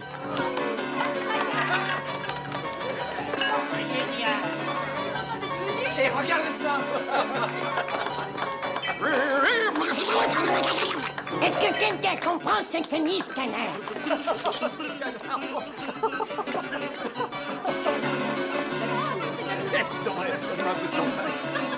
Et, le, et celle que j'adore aussi, c'est le quand ils sont dans, la dans la cachette du bar. Et comment il appelle ça, le juge? C'est Ah, le on- on personnage gratis. gratis, attention, c'est- ça fait le. Voilà. Et ça, tu vois, d'un seul coup, t'as t'as les humains qui font Ouais, mais non, mais personne n'y croit, ça. Et tu vois Roger qui pète une douille. alors, par contre, mais c'est ça, justement, c'est marrant parce que cette scène-là, il y a un truc, mais c'est une seconde, ça m'a fait, mais vraiment hurler de rire littéralement, ça faisait longtemps. C'est le moment où ils se vont dans la planque, ils découvrent le truc pour. Euh, euh, des Euh, trucs les yeux qui renversent les les yeux qui bières, qui renversent sortent. les- Franchement, c'est débile, mais c'est trop drôle. J'ai Jordan en face de moi, il est genre de marbre. Ah non, mais moi, mais franchement, mais vraiment, j'ai hurlé de rire, quoi. C'était, euh, il était minuit, ma meuf dormait, enfin, mais bon, elle est venue, elle a hurlé de rire avec moi, c'était le bordel. Hein. non, non, bah, Ah bah tiens, c'était marqué, ouais, scène des yeux et de la bière. C'est- Celle-là, elle m'a fait. T'es euh, deux yeux, là, oui, bah, forcément, toi. Toi et la bière. Toi et la bière, c'est une grande histoire d'amour. Hein. puis les Ok, yeux aussi, hein. c'est bien, Mais t'étais un peu révolté qu'elle était renversée quand même. Tu dis, putain, toute cette bière ratée. Euh, bon, non, en fait, ce qu'on va faire, voilà, on va continuer à dire ce qu'on a aimé, et après, lui, euh, l'autre, là, que je sais plus comment il s'appelle, là, il va, il, il va- il va parler. On va regarder Jurassic Park et puis on en Euh, reparle. oui, c'est vrai que cet homme n'a pas vu Jurassic Park, mais que se passe-t-il? Cet homme n'aime pas Retour vers le futur, mais que se passe-t-il? Oui, je balance les dossiers. Allez, tiens, prends une tartine de rage. bah, défends-toi Mais non, mais je suis discriminé dans cette émission. Qu'est-ce que tu veux que je te dise? Attends, tu crois que je dois dire quoi, moi? Non, mais oui, toi, mais toi, mais toi c'est un peu le. Tu sais, c'est- ce que dit Perceval à Arthur c'est ma tante, elle a euh, des enfants, il y en a un, il est, il est plus débile que l'autre, mais celui qu'elle préfère. Bon, bah voilà. T'es un peu notre. T'es notre cadoc à nous, voilà. T'es cadoc. Ah, c'est T'es qui la doc? Qui la doc? Qui la doc? Pour savoir s'il y a du vent, faut mettre le doigt dans le cul du coq. Non, alors si on commence à faire référence Camelot, on n'a pas fini, donc ça va. Déjà dans le résumé. hein. Euh, bon, Jérémy, toi, tiens, qu'est-ce quelle scène t'a particulièrement marqué? Euh, la danse de Valiant sur la fin. Oui, oui, Euh, oui, c'est bah vrai. D'ailleurs, est-ce que t'as remarqué que quand il fait sa petite danse, bon, il met une musique, il prend des boules, tu sais, des trucs, des poids pour Qui jongler. sont attachés à la base. Mais sauf que quand il les prend dans ses mots au début, il les met de façon que ça fait la forme de Mickey Mouse. Justement, ouais, ça Ouais, fait. Ouais. Ça Oh, fait ouais, yeux Si, sur si, les côtés. si, Ah ouais, cette danse m'a vraiment avez- fait rire et je m'en souvenais moyennement, tu vois, euh, de, de mon visionnage étant enfant et cette scène m'a vraiment fait rire. Et bah, moi, pour le coup, on m'a pas trop fait rire cette Non, scène. moi aujourd'hui, étant gamin, je pense que oui, aujourd'hui, c'est pas une celle qui m'a plus marqué. Non, non, non. Mais, euh, Mais bon. même, euh, même tout à l'heure, tu parlais de la scène de la seul, cuisine. même tout à l'heure, tu parlais de la scène de la cuisine. C'est vrai que Ouais. petit, je peux comprendre que ce soit une, que ça soit une scène stressante. Mm. Mais euh, là, adulte, j'étais pas stressé parce qu'au final, les fouines, même si elles sont flippantes, elles ont jamais aucun geste euh, extrêmement agressif. Tu vois, au oui, final, l'autre. Enfin, il lui met quand même un savon dans la bouche, machin. Le seul Oui, c'est qu'elle fait, c'est elle lui arrose en lui mettant un petit coup, Ouais. un petit coup d'eau dans l'évier. Tu vois, enfin, en vrai, en fait, elles sont assez ridicules les fouines. Ouais, c'est peut-être bon, le ouais, point mais- négatif du film finalement. Mais ils ont quand même. Ouais, mais après, c'est aussi la question est-ce que les toons peuvent faire mal à des humains, etc. Quoi. Bah, on a la réponse avec De Oui, Mort bien qui, a sûr, déjà, qui a tué le, le frère de Vaillant. Oui. D'ailleurs, d'ailleurs, petite question, voir si vous avez suivi, comment s'appelle le frère de Eddie Vaillant? Euh, Jean Benguigui. Michel. Vaillant. Michel Vaillant. Ah Non non. plus. Alors déjà c'est horrible parce que c'était une très mauvaise blague. Ah, non, il y en a deux qui je suis désolé. Et il y en a Franchement, deux qui l'ont c'était très sorti. C'était très très bien. Personne? Bah, C'était Théodore. Teddy. Teddy. Ah oui, c'est vrai que c'est. Le en bon Teddy. bah, je vois que vous êtes attentif, c'est très bien. Ah bah tiens, bah voilà, bah. Euh... Je sais pas, on le voit dans la distribution, il y a marqué euh, Teddy Valiant Non, bah on s'en bat les couilles. Mais on le voit dans le film, et vu qu'on a regardé le film, tu peux fermer ta gueule. Ah oui, c'est donc, oh, euh, le ventouf rapido. Euh, donc ouais, c'est oui, non mais bien sûr, mais après c'est vrai que les fouines, mais elles sont quand même une présence, euh, tu sais, elles sont tellement tarées, et puis le, le- le cran d'arrêt, ça fait toujours peur, les mitraillettes, etc. Ah, les d'ailleurs, bien je- ça, C'est ça, bah, les blousons noirs, moi c'est mon truc. Hein. Euh, moi j'ai pas assez d'argent, mais il est bleu, mais. Euh, Et puis j'ai un couteau de cuisine et pas un, couteau d'arrêt, un cran d'arrêt, mais bon, c'est pas grave. le cas Nutella. Et euh, donc alors oui, donc sinon, quelle, quelle autre scène vraiment vous ont marqué? Parce que toi tu disais que celle-là t'as pas pu se marquer, mais enfin, il y a forcément des scènes. Scène euh, finale, la- la- le, Ah le oui, bah, juge la- de la- mort. Ouais, mais oui, la mort de La Demort. mort elle de est- Demort, c'est juste Mais- un traumatisme d'enfance. toute cette scène en fait parce que tout- Oui, oui, moi les, la scène. les- les détails de le- l'espèce de, de trou cartoon le trou noir que tu peux mettre Ouais. et qui génial, permet de s'échapper ouais. c'est On trop voulait bien tout ça étant gamin, Le- les- bah, l'épée Sinatra mais ça mais mon gars c'est c'est du génie quoi il sort l'épée là du coup il la jette Wicked witch cry. And although I know it's strictly taboo, Ah, attends, attends, petite question, voir si vous avez suivi. Comment s'appelle ce ch- cette chanson de Frank Sinatra? Euh, in s'appelle the Dark. comment? Stranger Fly Me into the Moon. Non, bon, très bien. Non. Witchcraft. Et les gars, franchement, vous êtes pas trop attentifs à ce qui se passe. Non, je- ouais, oui, c'est ça, Warcraft. Ça s'appelle Warcraft, Warcraft. Pour la Horde. Non, on laisse un petit blanc comme ça, c'est génial. comme ça, les gens à l'écoute se sont dit, mais qu'est-ce qui se passe? Il y a juste un blanc, c'est tout, ça arrive. c'est ça. Euh, et oui, aussi, le, le- un truc qui m'a marqué quand j'étais petit, c'est cette espèce de marteau, le maillet qui fait, euh, qui fait ressort Ouais, avec qui le ressort, tu vois. Ça, ben, ça d'ailleurs, tout ça, il y a le fusil, enfin, c'est pré- préparation, préparation de paiement, qu'au début, tu vois les flics qui s'en servent, etc., en se foutant de sa gueule à Valiant. D'ailleurs, c'est un peu abusé que les mecs fassent des blagues à Valiant, sachant que son frère est mort tué par un toon. Oui. Ils font des blagues là-dessus en mode. euh, C'est pas très Charlie, hein, Épouse, mais voilà, c'est ça. Bah, Enfin, comme toi avec le cousin de, de Oui, Jordan. mais bon. Nico, moi je l'ai bien connu. Euh, c'est ça, c'est Nicolas. hein. D'ailleurs, du coup, toi. Jordan, c'est vrai que si t'as pas aimé le film, toutes ces scènes qui sont très burlesques, ça a dû te, te Bah, laisser j'ai marre. pari.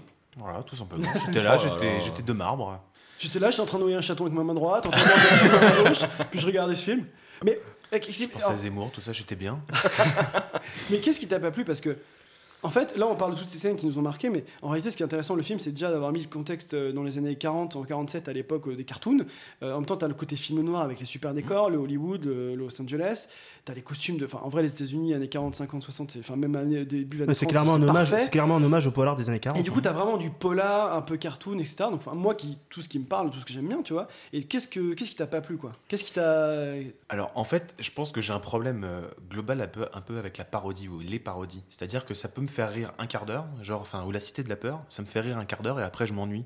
Ah, mais c'est marrant parce que moi, je vois pas ce film comme une parodie. Bah, moi, je le vois un peu trop comme une parodie justement de ces films. euh, Ça, c'est ton. Ouais. Alors, pour le coup, moi, je le rejoins sur euh, La Cité de la Peur, je trouve ça nul à chier, perso. Ah ouais, bon, moi je sais que là, je vais me faire plein d'ennemis. Ah, mais euh. moi, j'aime mais je- c'est l'humour des nuls, faut aimer. Moi, il est dans mon cœur ce film. Non, mais moi, j'adore l'humour des nuls, mais c'est trop. Kylian me, euh, me l'avait proposé pour la prochaine émission et ça a été refusé. Et on sait pourquoi. Ah bon, pourquoi? Parce que c'est de la merde. Ah, d'accord. Et euh, donc, euh, non, c'est écoutez, parodie qui t'a pas plu, mais c'est marrant, c'est que moi je le prends pas comme une parodie ce film, c'est vraiment un polar euh, allégé parce qu'il y, a une- Ouais. il y a- une dimension familiale et cartoon, mais c'est pas comme un Scary Movie qui va, par exemple, qui va volontairement, où elle est- il y a un pilote, etc., jouer avec les codes du film noir pour les tourner en dérision. Parce que pour le coup, il est structuré comme un vrai polar, une vraie enquête, une manipulation, la femme fatale, les photos compromettantes, le, le- le juge, le- les rachats, les magouilles, tu vois, il n'y a pas vraiment. de- L'antagoniste qui agit dans l'ombre, le, le héros dépressif, qui- non, mais, alcoolisé, euh, enfin. Enfin, je suis. En fait, aussi, ce qui me dérange, donc au-delà du côté parodique que moi je vois et qui me voilà et qui me parle pas, c'est aussi que c'est toujours. Enfin, il y a, il y a- c'est trop un, un film qui veut être à la fois euh, pour les adultes et pour les enfants. et donc, c'est-à-dire qu'à chaque fois que tu as un élément pour les adultes, ça vient. Il y a forcément y a un élément pour les enfants qui vient euh, désamorcer. Pareil, du côté enfant, après, tu as forcément le, enfin, le petit clin d'œil bien appuyé pour du côté adulte. Et ça, ça me dérange. J'aurais préféré qu'il y ait un vrai parti pris, à la limite que ce soit un film pour adultes avec un peu d'animation, et ça aurait été tout à fait possible, mais n'y ait pas de parti pris. Et, et- et- limite, ça me gêne dans la, enfin, dans la cohérence générale du truc. Bah ça en fait c'est une problématique à laquelle s'est confronté Disney parce que ce film en fait Disney avait dans les années 80 avait produit quelques films pour euh, adultes entre guillemets euh, et qui avaient été des échecs euh, commerciaux et du coup ils ont créé le, le, Touchdown. le label Touchdown justement sur lequel ils avaient fait euh, non attends, c'est peut-être avant qu'ils avaient des échecs euh, avec Tron avec le dragon du lac de feu plein de trucs comme Mm. ça et du coup pour, pour un peu les dissocier entre guillemets du label Disney pour pouvoir se permettre plus de choses mais après du coup le film c'est vrai qu'il est un peu le cul entre deux chaises parce que c'est ce qu'ils disaient euh, justement euh, les scénaristes euh, au début de script ils disaient on sait jamais si ce film allait être un film Disney ou un film Touchdown tu vois Mhm. parce que et, et preuve en est d'ailleurs Oui, mais la réponse, la réponse, elle a été donnée par Disney au final, au moment de la sortie, c'est-à-dire qu'ils ils l'ont pas édité sous le, sous le label Disney, mais sous le label Touchdown. Donc, euh, Oui. tout est dit. Mais, mais d'ailleurs, justement, en- vu que tu parles de ça, euh, les animateurs, il y a plein, plein, plein de trucs cachés partout dans le film. Mais il y a des chaînes, par exemple, normalement, la scène de Baby Herman au début, quand il passe sous la robe de l'assistante, normalement, il, Mhm. met, on- il met son index sous sa robe, hein, tu vois, clairement. et, ça, et pareil, Jessica Rabbit, quand le, le, le- le taxi se crache et qu'elle tombe, Elle elle a les jambes écartées, elle elle a pas de sous-vêtements, ouais. Et ça, en fait, euh, Ça a été- après, après, censuré, ça a ouais. été censuré dans les années 90, mais à l'époque, il y avait ça, quoi. Donc, parce que Disney n'avait pas dû le voir à l'époque. euh, Ouais, bah. Donc, oui, clairement, mais ça reste un film quand même à viser plus adulte parce que. euh, Non, il y a- c'est quand même, il y a quand même beaucoup de blagues de cul. il y a que- Enfin, Oui, oui. c'est clairement un, un film pas pour enfants. Oui, Jessica Rabbit fait des trucs sous. Sous-entendu, genre, il dit I had to pet the weasel, tu vois, genre j'ai dû euh, caresser les, les fouines, tu vois, euh, pour dire s'occuper d'elle, et clairement, voilà. D'ailleurs, vous avez remarqué que Jessica Rabbit, alors je fais genre comme si je l'avais remarqué alors que je l'ai vu dans des interviews, mais vous avez remarqué que le balancement de ses seins est, est- inversé. est inverse au balancement Ouais. des seins d'une vraie femme. C'était pour donner. Bah, c'est-à-dire qu'une femme, quand elle, va se balan- quand elle va se balader, peut-être que les seins vont être du bas et partir vers le haut. Bah oui. alors qu'elle, c'est l'inverse. C'est vers le haut, puis ça descend. Ouais, c'était pour lui donner une. c'était- Je crois que c'était pour lui donner quand même un côté un petit peu dérangeant ce Oui, personnage. côté un peu irréel. euh, bah, pour éviter que tous les gros puceaux comme nous, à 10 ans, on, se masturbe sur elle, je crois. C'est complètement 30 ans, je crois qu'Alex le continue. Ah, bah, oui, non. bah, moi, bah, Bobowski justement disait ça que quand il a tourné le, le film, euh, il, il savait pas encore quel serait le design final de Jessica et le réalisateur lui a dit euh, imagine euh, la meuf la plus sexy que tu peux, etc. Et quand il a vu le film, il fait ouais, j'avais pas imaginé un truc à ce point-là. Quoi, Ah non, mais c'est- Parce elle que clairement, bah, d'ailleurs, bah, cette Elle scène, voilà, bah, tiens, on parlait de scène. Cette Attends, tu veux dire qu'il a, qu'il a vraiment pas tapé sa tête dans ses seins? Et non, malheureusement, oui, c'est vrai que cette scène est marrante. Bah d'ailleurs, tiens, euh, ah bah tiens, bah tiens, c'est marrant que tu parles ça. Alors cette scène où il tape sa tête dans ses seins, c'est une scène en fait dans le film. euh, il va euh, donner euh, Roger au bar à Dolores. Il rentre chez lui pour se débarbouiller. Cette phrase était incroyablement mal tournée, recommence. Alors déjà, c'est moi que je dis qu'est-ce que je veux. hein. Donc il va, il va dans le bar de Dolores pour euh, cacher Roger. Et quand il, après, il retourne chez lui, se, faire un- se débarbouiller. Il sort euh, de sa salle de bain, il est torse nu, etc. Et là, Jessica arrive. Et elle dit qu'en gros, euh, elle ferait pas de mal à son, à son mari, tout ça. Et en fait, ça, il y a une scène entre ça, mais elle a été coupée. Ah bon? Et on peut la voir sur les DVD.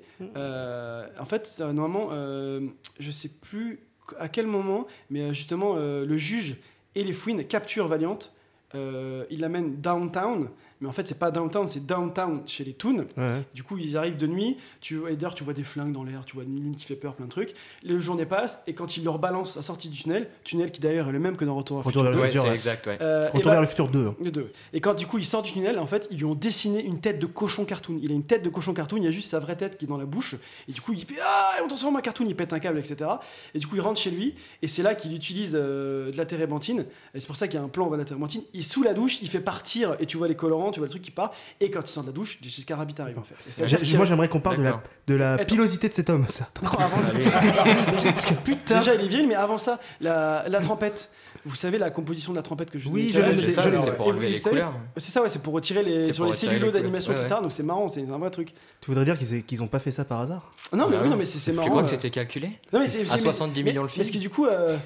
Parce que du coup, est-ce que c'est dangereux pour l'humain Parce que tout le monde a l'air de vouloir esquiver la trompette quand même, parce que c'est quand même bien fumeux. Ah, moi, la dans le bar, le faire, tout le monde Ah, se t'as Valiant qui marche dedans quand même. hein. Oui, mais à la fin, mais quand embarque, vite quand ça se renverse, tout le monde part genre, ah, faut pas se faire tirer par la Non, trompette. mais tu vois. mec, parce que déjà de base, un liquide vert fluo, tu t'en méfies. Ouais, c'est sûr, oui, moi, les boissons fluo, je les bois pas. Tu vois ce que je veux dire je...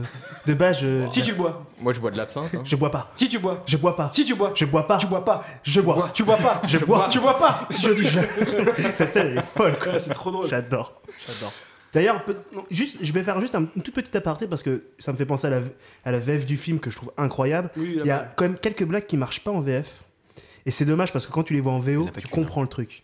Notamment euh, dans le bar, il y a un moment, euh, Eddie Vaillant il commande un verre et il dit Scotch on the rock. Et euh, donc en anglais, ça veut dire un scotch avec, avec des glaçons. Ouais, c'est ça, c'est ça. Sauf qu'en fait, il- dans la version française, il dit ouais, et pas avec un iceberg, Ah, un truc comme ça. En vrai, c'est marrant, c'est drôle. Et puis après, quand le, quand le, quand le pingouin lui amène son verre avec euh, un gros machin dedans, on voit pas trop ce que c'est, ça fonctionne. Mais en vrai, dans la VO, il dit Scotch on the rock, et je veux dire de la... et il dit en, en anglais, il dit ouais, et je précise bien, je veux bien de la glace, pas des rochers, puisqu'en fait. euh, Oui, oui, c'est ça, pas les cailloux. en fait, quand le pingouin lui ramène son verre, il y a un rocher dans son verre. en vrai, ça à mourir de rire, tu vois. Mais ça, ça marche pas en français, c'est vraiment Ouais, dommage. et ça, c'est normal, tu peux pas, tu peux pas tout Mais traduire. ceci dit, enfin, l'adaptation, elle a fait un travail de, de dingue. De dingue, parce que même la chanson de Roger Rabbit, quand il est dans le bar, avec euh, les assiettes, ça me fait pas mal, pas mal. Enfin, c'est pas du tout ça les paroles en anglais. Qui est une chanson euh, classique des, des Looney Tunes. Ouais, ouais, c'est pas du tout ça les paroles en anglais, mais ça fonctionne vachement bien. Tout est bien respecté en termes de rythme, en termes de. Enfin, Bah, c'est c'est toujours le problème un peu à chaque fois dans les traductions, que ce soit pour les films, pour les bouquins, pour tout ça, c'est ce que tu respectes le texte ou est-ce que tu respectes l'esprit du texte. Et moi je suis plutôt partisan de l'esprit du texte pour qu'on comprenne euh, le truc plutôt que ce soit littéral quoi. Oui, oui. Sinon tu t'enfermes trop dans un truc. Et du coup bah on revient sur la scène de, de Jessica Rabbit. Alors euh, cette scène notamment parce que bon déjà elle est, elle est magnifique, l'éclairage, tout, enfin tout est superbe. Bah, c'est les lumières, je trouve, à chaque fois, les Et, effets de euh, lumière sur les justement, gens, après, je a vais faire un point technique sur le film effet expliquer sur comment ils ont sur fait. chaque perso. Et ouais, c'est IL, contre-jour. on dit merci à ILM. Et ouais, c'est ça. Et, euh, et en fait, mais c'est cette chanson en fait, parce que moi ce film je l'ai pas revu depuis que je suis petit, mais cette chanson je l'ai Cette écouté chanson, tout le temps. tout le temps, je tout le je continue encore À la base, c'est une chanson de Peggy Lee, Why Don't You Do Right, qui est magnifique, qui a été reprise de très nombreuses fois.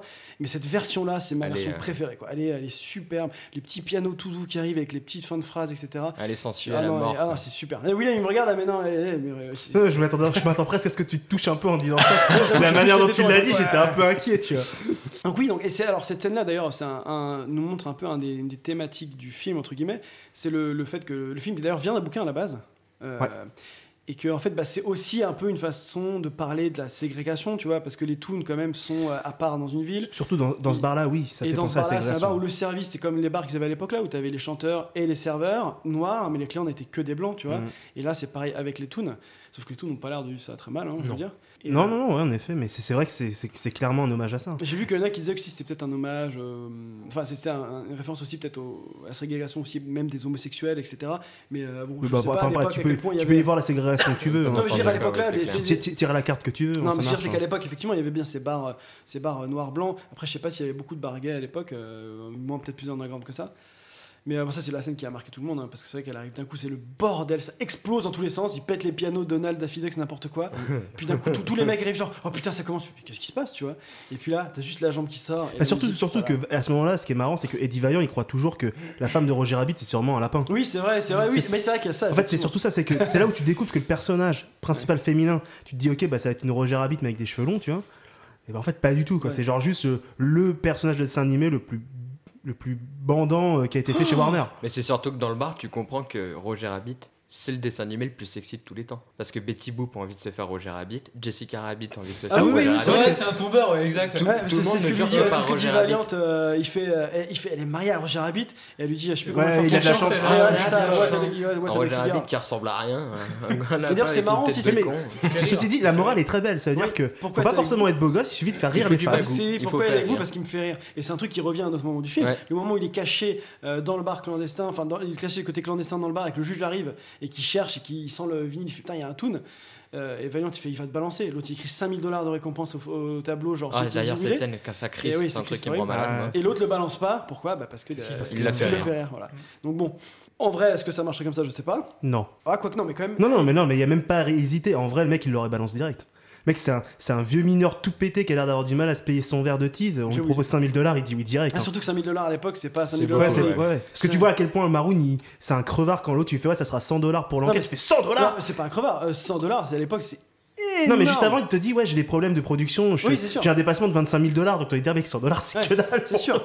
Mais sauf que ouais, C'est quoi ce rapia, je, tu je vois connais pas le rapport d'inflation de l'époque, mais quand tu regardes des vieux films Comment comme ça ça, que les mecs. Tu- ils- tu devrais savoir, Alexandre. Non, mais quand ils te disent qu'ils ont acheté une bagnole pour 300 dollars, tu vois, c'est pas, c'est, c'est pas cher. Sauf qu'en fait, non, à l'époque, les gars gagnaient pas 1000 dollars comme maintenant par mois. C'était en gagnait peut-être euh, 50, j'en sais rien, 100, 200. D'ailleurs, en parlant de la séquence de- du bar, il y a un de mes personnages préférés dedans. Alors, attends, attends. Non, mais de toute façon, tu Ah, vas pas non, je vais, pas je vais le dire. hein, je croyais que je- c'était un can- non, je croyais que c'était un toon, je voulais dire, comme il y a Non, c'est un toon. C'est un toon, mais moi j'adore le, le gorille gorille. guideur. Ah oui, oui, oui. Parce qu'en plus, il moi, y a deux phrases que j'adore. Alors, il y en a une qui est très classique et qui en plus a été, euh, je crois, considérée comme la. euh, elle fait partie des top 100 des meilleures, fa- 80e, voilà, des meilleures 83e. phrases du, du cinéma. Enfin, voilà, qui est la phrase de Jessica Rabbit. Elle dit Ouais, je suis pas mauvaise, je suis juste dessinée comme ça. Ouais. Très bonne phrase, très très bien écrite. Je sais pas qui a écrit cette phrase, mais c'est incroyable. Et surtout, moi, une phrase qui me fait exploser de rire systématiquement, c'est le Ouais, qu'est-ce que tu fais là, poulet? Et l'autre, il fait Qui c'est que t'appelles poulet macaque tu vois? Et moi, j'ai envie que ça, ça fait partie bah, de ces passages que, Ouga que je, que je, rembobinais, que je rembobinais inlassablement. Et puis, l'animation est top. puis Donc en fait, quand les invités venaient chez tes parents, ils devaient rembobiner sur Titi, ils pétaient un câble, qu'ils reviennent la semaine d'après, t'étais pareil avec le gorille. Donc, ils- À la base, c'est un film d'une heure 39, avec William, c'est un film de 2h45. Le truc avec la VHS, il y a des moments où ça déconne. Euh, alors, quelles, quelles autres. Ah oui, alors il y a des scènes aussi très intelligentes en termes de narration. Euh, c'est le, les scènes avec. euh, pour présenter le personnage de Marvin, parce que. Enfin, oui, c'est. Marvin. euh, Marvin Acme non, Valiant, pardon, Eddie Ah. Valiant. Euh, bah, quand, euh, quand, quand tu comprends tout de suite que le mec il est fauché parce que il arrive euh, pour choper ce boulot, il veut la thune tout de suite donc il a un 50 dollars. Puis il va pour prendre le tram, il a pas de liquide, il est obligé de montrer le ticket, il veut pas donc il resquille le tram, il taxe des clopes au gamin, il doit taxer l'appareil photo en face. Quand il passe chez lui, il a Il que, des, il a, les- a que des factures. Il a- en plus, il passe un coup de poussière sur sa plaque. Il doit de la thune à sa meuf. Voilà, euh. donc tu sens que juste, mais sans parole, juste en 2-3 minutes, tu comprends sa situation. Ouais, et puis juste avant, en plus, dans le bureau de Maroon, euh, de RK Maroon, vrai, ça- ça, m'a marqué comme Tu comprends, tu comprends qu'il est alcoolique en Ouais, plus, ouais. parce qu'il y a un plan où tu sens qu'il il voit la bouteille d'alcool et il fait vraiment un geste où il se touche la bouche en genre je suis en manque. Ouais, et là, tu comprends qu'en plus c'est un Et alcoolique. puis d'un coup, il va se servir un verre tranquille, euh, comme si Et puis d'ailleurs, ce qui est très marrant, c'est qu'il y a plein d'indices comme ça sur son, alco- ah, sur son alcoolémie qui, est- qui sont vachement bien euh, disséminés dans le film, puisque même quand, euh, quand Roger Rabbit se retrouve dans son appartement, il fait ouais, alors j'ai demandé au boucher, il savait pas, j'ai demandé au boulanger, j'ai demandé machin. Il fait, le seul qui savait, bah, c'était le caviste, tu vois. ce, qui, ce qui renforce le côté du bah, c'est en fait, c'est un gros alcoolo, tu J'avoue, vois. j'avais jamais fait le lien. Bah, c'est pour ça qu'à la fin, quand enfin il se prend en main, il renverse Ouais, le il whisky. Et d'ailleurs, le son flingue, vous savez d'où vient son flingue? Le flingue cartoon là. Non, mais en vrai, ah, ça, ça, c'est une de mes grandes déceptions du film. Mais vas-y, dis, dis ton anecdote. Enfin, d'où est-ce que ça vient? Et bah en fait justement euh, sur le sur la petite plaque de texte, il y a écrit un texte, je, je me rappelle plus, mais C'est pour euh, en remerciement ou pour, Oui, mais c'est euh, signé par Yosemite Sam. Et Yosemite Sam en VO, enfin en VF, c'est Sam le pirate. Tu sais le Ah, le, ok. le- le barbu roux là, Ouais, avec Bah, qu'on flingue, voit- sauter dans qui le- se brûle le cul À un moment, c'est ça euh, voilà. Donc c'est lui qui lui a filé, ce qui est cohérent parce que comme c'est plus une espèce de cowboy, je sais pas pourquoi dire Sam le pirate en VF. euh, et ben du coup c'est un flingue avec des cartouches. D'ailleurs pour ceux qu'on l'a pas évoqué, mais pour ceux qui se rappellent pas de cette scène, il sort son flingue cartoon dans lequel il y a 6 mais six balles et c'est des balles cowboy indiens, Indien. etc. Et quand il tire, elle part. L'autre elle sort un gros tomahawk, ça ça m'avait marqué quand j'étais Mm. petit pour péter la bouteille. Ben, ouais, mais je que moi, c'est je- très vite expulsé, il sert à rien. Eh ben voilà, Ouais, ce que dire. C'est la grosse déception. de- Parce que moi, de souvenir, ce pistolet, il me faisait rêver Ouais, gamin. ouais. Et là, en fait, dans le film, genre, il est très sous-exploité. C'est-à-dire que la seule fois où il l'utilise Il pour casser la bouteille, c'est cool. Mais après, quand ils sont dans la rue, les balles, elles sont teubées comme. Elles sont, elles sont teubées comme Bah, métier, c'est tu vois. c'est pour faire un gag quoi. Ouais, un c'est dommage parce que j'aurais aimé qu'ils s'en servent comme un vrai élément narratif de l'histoire, Ouais, tu ouais. vois. Ouais, bah c'est c'est un. C'est un petit, un des petits trucs qui, je pense, a dû agacer euh, Jordan, ça, je le sens. Non, ça m'a pas agacé parce qu'en fait j'étais. euh, J'étais déjà en train de dormir à ce moment-là. Ouais, ouais, et puis, euh, bah, ouais, enfin j'étais déjà sorti du truc, donc euh, non, non, j'ai regardé ça avec, euh, avec résignation, me disant que c'était pas pour moi en fait, mais je pense que c'est juste pas On était à sa troisième bouteille de Jack Daniel, il en pouvait plus. Non, je suis plutôt gin en ce moment. Gin- il adore le gin Daniel, c'est sûr. Euh, toi, Jérémy, t'as des scènes particulières Oh putain, Jérémy, il envie de passer, je sais pas si. J'ai envie de regarder Jordan avec un air, genre, tu vois. Je te retrouve à la sortie. Le crossfit, tu vas voir. Car mademoiselle, oui, euh, Jérémy n'est plus un cœur à prendre, mais il fait du crossfit. Donc je vous avoue que.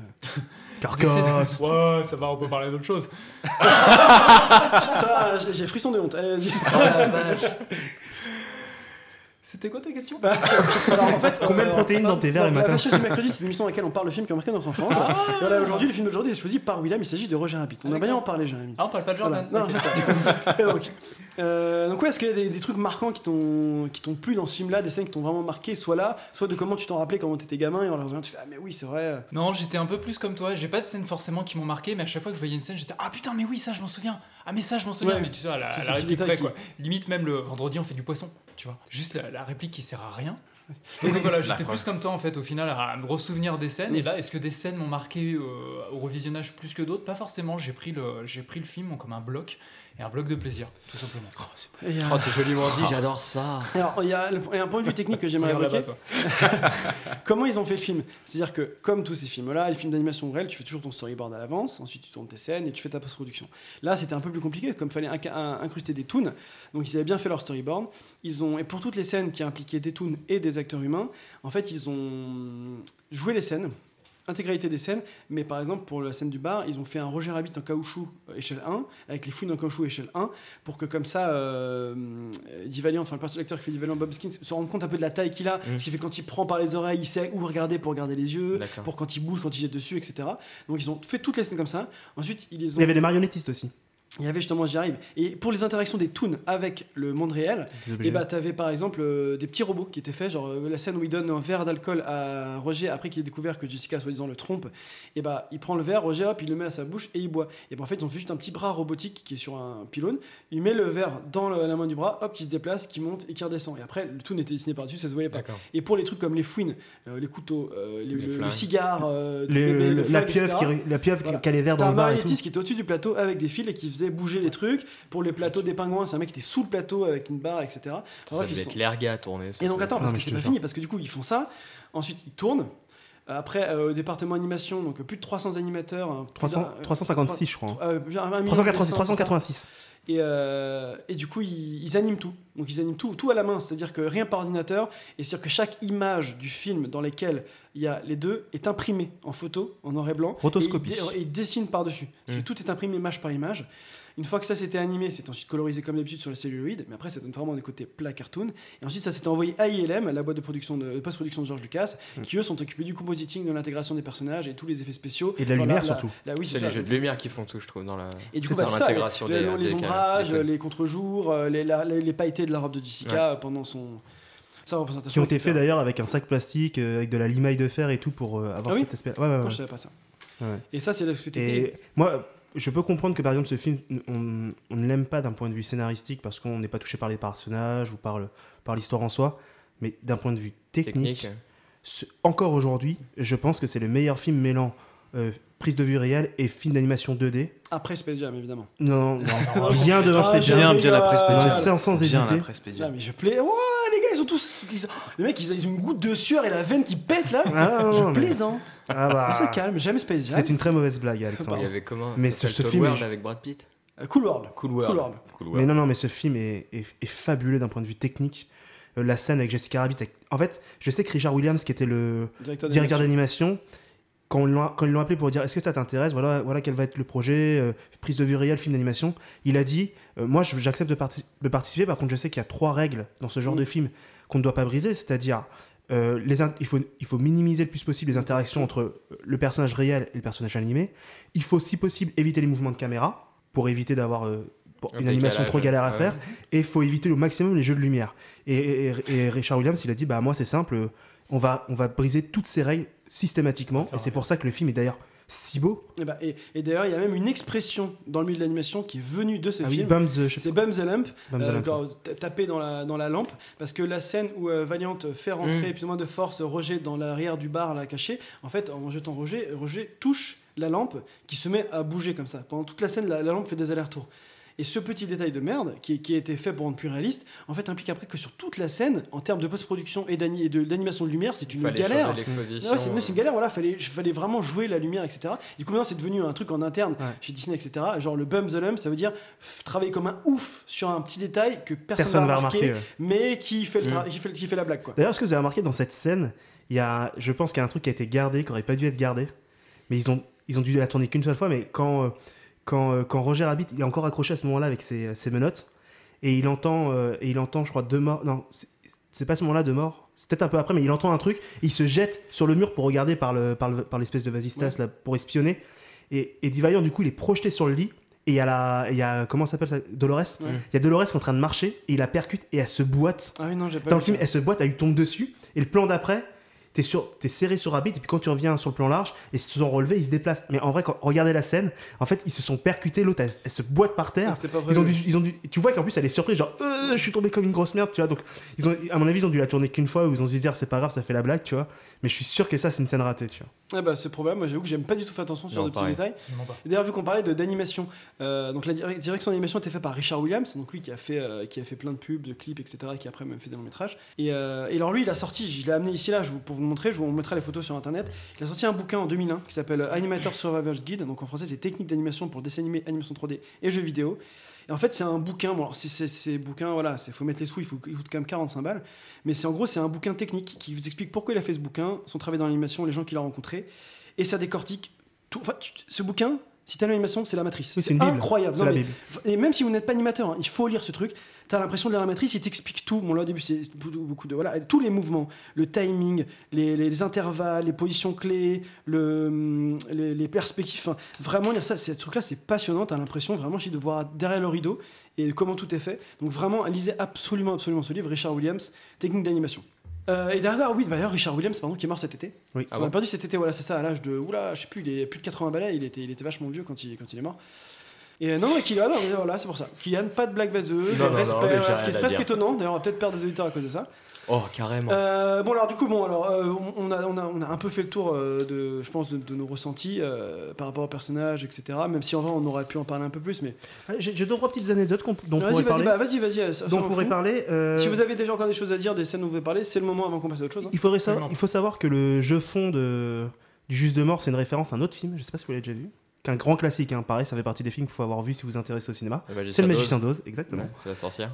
Et euh, est-ce que vous savez que la scène du pélican, qui est sur sa bicyclette, Oui. ils ont été obligés de l'animer comme ça parce qu'ils n'arrivaient pas à faire tenir la bicyclette euh, toute seule en train de rouler. Elle arrêtait pas de se casser la gueule, donc à un moment ils ont dit bon bah tu sais quoi, à l'anime en post-prod on fera genre bah le pélican s'est pété la gueule parce qu'ils n'arrivaient pas techniquement à faire le truc. Bah, il y a un autre truc comme ça, c'est la scène où il y a Valiant qui arrive le soir avec Roger en voiture pour aller voir Maroon et le faire chanter, enfin savoir ce qui se passe en lui faisant croire qu'il a le testament. En fait, quand il sort de la voiture, à un moment il sort une réplique et il regarde droit devant lui en fait, plutôt que de regarder Roger, alors que c'est à Roger qui parle. Et du coup, pour contrebalancer ça en animation, c'est pour ça qu'ils ont fait. La scène devient un peu comme si euh, Eddie Valiant était déterminé et qu'il parlait en mode euh, tout seul. Et du coup, Roger, bah, en fait, c'est pour ça qu'il recule comme ça en marchant sur les pointes de pied pour partir en arrière. C'est là après d'ailleurs qu'il se prend un coup de truc. Et en fait, le fait qu'il parte comme ça, c'est un peu comme s'il était effrayé de Valiant qui va, alors qu'en fait, normalement, Valiant devait lui parler à lui. Ça, c'est un anime qu'ils ont dû le rattraper après.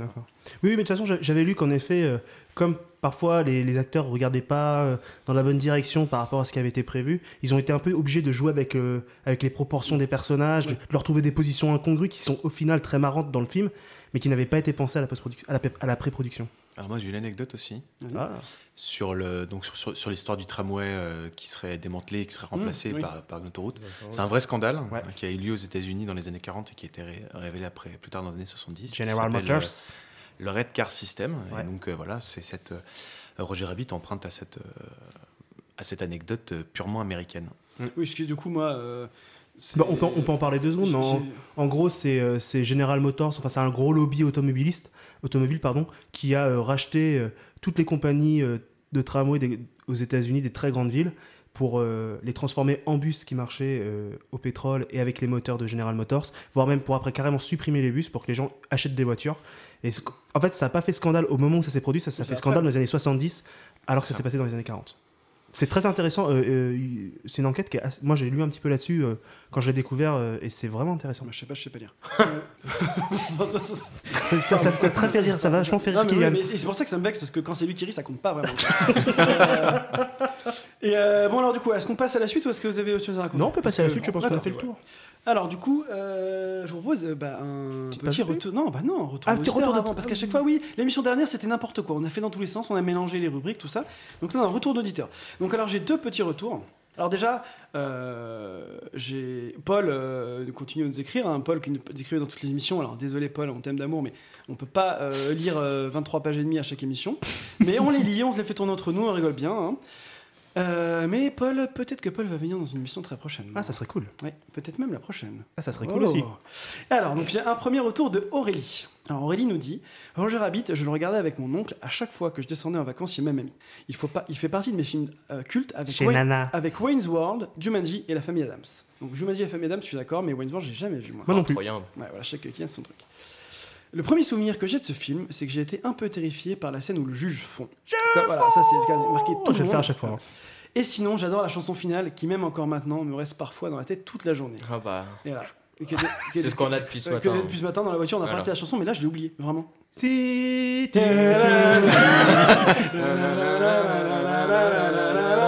Oui, c'est vrai, attends, c'est fou, elle a été disparue d'un coup.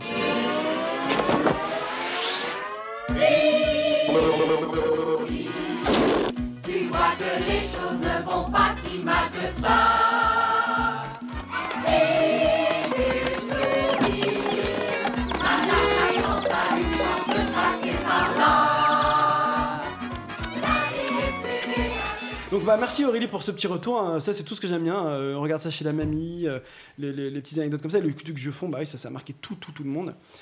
Euh, mais moi je crois que c'est, j'ai même été plus traumatisé par le, vraiment quand il est écrasé par le roue compresseur, Mm. quand il pense c'est horrible quoi quand t'es gamin et que tu mates ça, mais avant que la scène soit désamorcée, moi je sais quand j'étais petit Blanche-Neige, je l'avais jamais fini, et mon père m'a forcé à finir parce que dès qu'elle mourait, je pleurais, je me barrais. Donc imagine le nombre de gamins qui ont dû couper au moment où le te fait écraser sans jamais savoir que le gars Ah, c'était moi, à chaque truc- fois, je m'attendais à un effet tube de dentifrice et ça n'a jamais marché. Bah, et j'ai envie de dire heureusement, parce que la purée de cerise, non merci. Parce que là, et puis surtout, il n'y aura plus du tout de doute pour savoir si c'est un film pour enfants ou pas. Et alors, j'ai deux, deux retours de Quentin.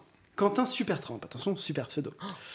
Alors, il me dit la première chose à laquelle je pense quand je pense à ce film, c'est la rupture entre la scène d'introduction du bébé avec son biberon et la coupure de la scène où il devient cette espèce de lascar mafioso. Cela m'avait impressionné petit. Je pense que Jessica Rabbit est mon premier crush à la télé. En, en même temps, j'étais pas bien vieux, je devais avoir 7 ans. Cela avait rendu encore plus choquant la scène où on voit sa doublure hideuse euh, dans le film plus tard. Et ça, c'est pareil, moi, c'est un truc que j'avais oublié. Au moment où je l'ai revu, je me rappelle quand j'étais petit, elle me faisait peur. Quoi.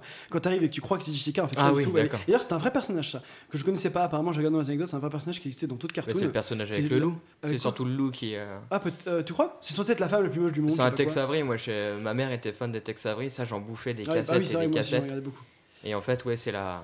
Elle remplace toujours les bonasses et en fait, c'est euh, En fait, qui, qui attaque le loup. On parle bien de elle, hein, pas de ta mère. hein. Bop, bop Ah, mec, franchement, franchement, tu mérites. T'as de la chance d'avoir contrôle sur les jingle, Nexus, parce que là, tu mérites. Là, que- tu mériterais une petite alerte info aussi. hein. Et il finit par enfin la scène de fin avec l'acide est cultissime. Mais ce n'est pas tout. Car je vous rappelle que dans notre émission sur Sister Act, notre émission numéro 5, il me semble, nous nous étions confessés. Oui, nous oui, étions exact. confessés nos, nos- nos péchés d'enfance. C'est vrai. D'ailleurs, euh, Jordan, euh, c'est vrai que tu viens dans l'émission, tu n'es toujours pas confessé, donc j'espère que tu as une confession. Si c'est pas aujourd'hui, ce sera peut-être une prochaine fois. Et donc Quentin nous envoie quand même sa confession. Ah, c'est cool. Mes parents n'étaient pas là le midi. et ma sœur de 14-15 ans à l'époque devrait préparer, devait préparer à manger pour mon frère de 12 ans et elle. Un technicien était en train de réparer le sèche-linge pendant qu'ils étaient dans la cuisine. Ils avaient seulement un œuf par personne à manger. Bon, déjà, je sais pas pourquoi, ça, ça me ça m'angoisse énormément. Ça, c'est germinal, son histoire. En vrai, l'histoire commence pas bien, ouais. Mon frère a becté le sien, mais il avait encore faim, donc il disait à ma sœur J'ai encore faim, donne-moi ton œuf. Imagine juste le gamin de 12 ans qui court après sa sœur J'ai encore faim, donne-moi ton œuf. Ma sœur défendait son repas, donc ils ont commencé à s'embrouiller. Et mon frère, il a réussi à attraper l'œuf de ma sœur, donc elle a saisi un balai pour le taper jusqu'à ce qu'il lâche l'œuf. Mon frère a hurlé de douleur et de faim. Genre, il hurlait de faim. Ah, a faim Donc le technicien est venu et a appelé ma mère en panique, vu que mon frère pissait le sang. Il a fini avec 6 points de suture et quelques neurones en moins, et le technicien est traumatisé à vie. Donc, on est d'accord que cette scène est surréaliste. Déjà, les Mais gamins qui ont juste un œuf à manger Mais chacun. En quoi c'est une confession? Non, mais c'est une anecdote Ah, c'est- marrante. De, Ah, de- bah, c'est pas la sienne, mais genre sa sœur qui met des coups de. Alors déjà, mais. Mais qu'est-ce qui se passe dans cette maison quoi? Parce qu'ils sont tous les deux avec seulement un œuf à manger, déjà c'est ridicule. Et puis l'autre qui met des coups de balai sur la tête du Est-ce petit. qu'on peut avoir le prénom de la sœur pour surtout pas qu'on la prenne en meuf ou pas? Comment Parce que- Ah oui, bah, Parce qu'elle me fait ah. très très peur cette meuf. Hein. Peut-être, ouais, peut-être qu'en fait il parlait de lui. Ah, c'est son double maléfique Ouais. Donc toi t'es sûr que t'as pas de confession? Ah, mais si, bah, j'ai pas dit, j'ai jamais dit que je. Ah, t'as une bêtise de quand t'étais gamin à raconter ou pas? Oui, oui. Une une marrante Euh... Alors attends, merci. non, non, mais merci euh, Aurélie, Aurélie, et merci et Quentin. merci Quentin. Euh, alors vous n'hésitez pas à nous écrire aussi si vous avez déjà vos retours sur les films qu'on va traiter et aussi si vous avez une petite anecdote, une bêtise marrante de votre enfance, on les lira avec grand plaisir. Et mais là c'est notre invité qui va se confesser. Qu'est-ce que t'as fait comme bêtise?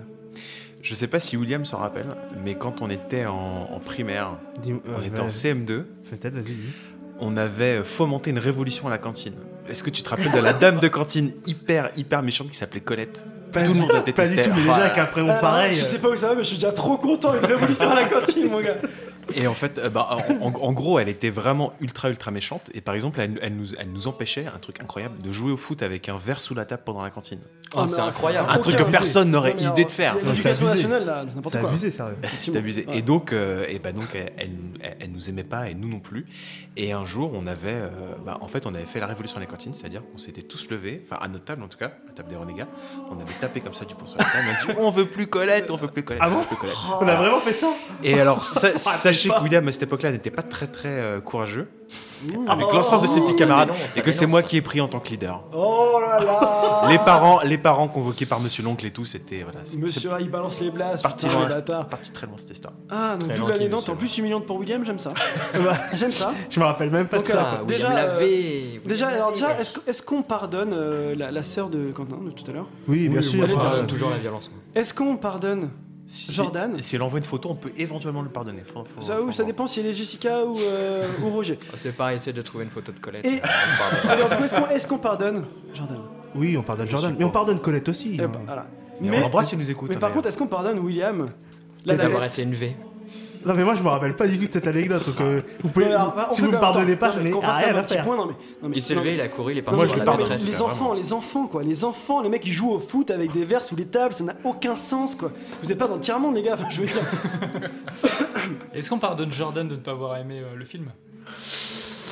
Je vous en voudrais pas de pas me allez, pardonner, allez, allez, franchement. C'est notre invité, on lui Non, pardonne. mais je peux tout. comprendre, je peux comprendre qu'il ait pas aimé. Enfin, tout le monde a le droit d'avoir tort à un moment dans sa vie aussi. c'est un truc, euh, voilà. C'est une blague que tu fais souvent, ça, Alexandre. Mais Ça encore marche une, à chaque fois, ça je marche à répète encore une fois, vous pouvez trouver sur tous les réseaux sociaux, à la Fnac, etc. Le livre de la vérité en deux parties que j'ai écrit moi-même. voilà, notamment la préface et la postface. Euh, bon, alors euh, après toutes ces émotions, je vous propose peut-être une petite page de page de publicité. Attends, La publicité. j'ai j'ai voulu faire en espagnol, mais c'est Je c'est- sais c'est pas, pas c'était sorti. C'est pas sorti. Donc une petite page de Publicité. Publicité. Jordan.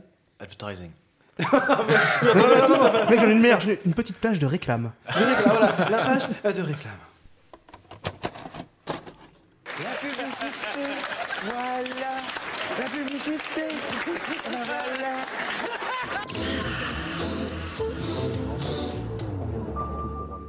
Moi, des pizzas lourdes comme ça, j'en veux pas.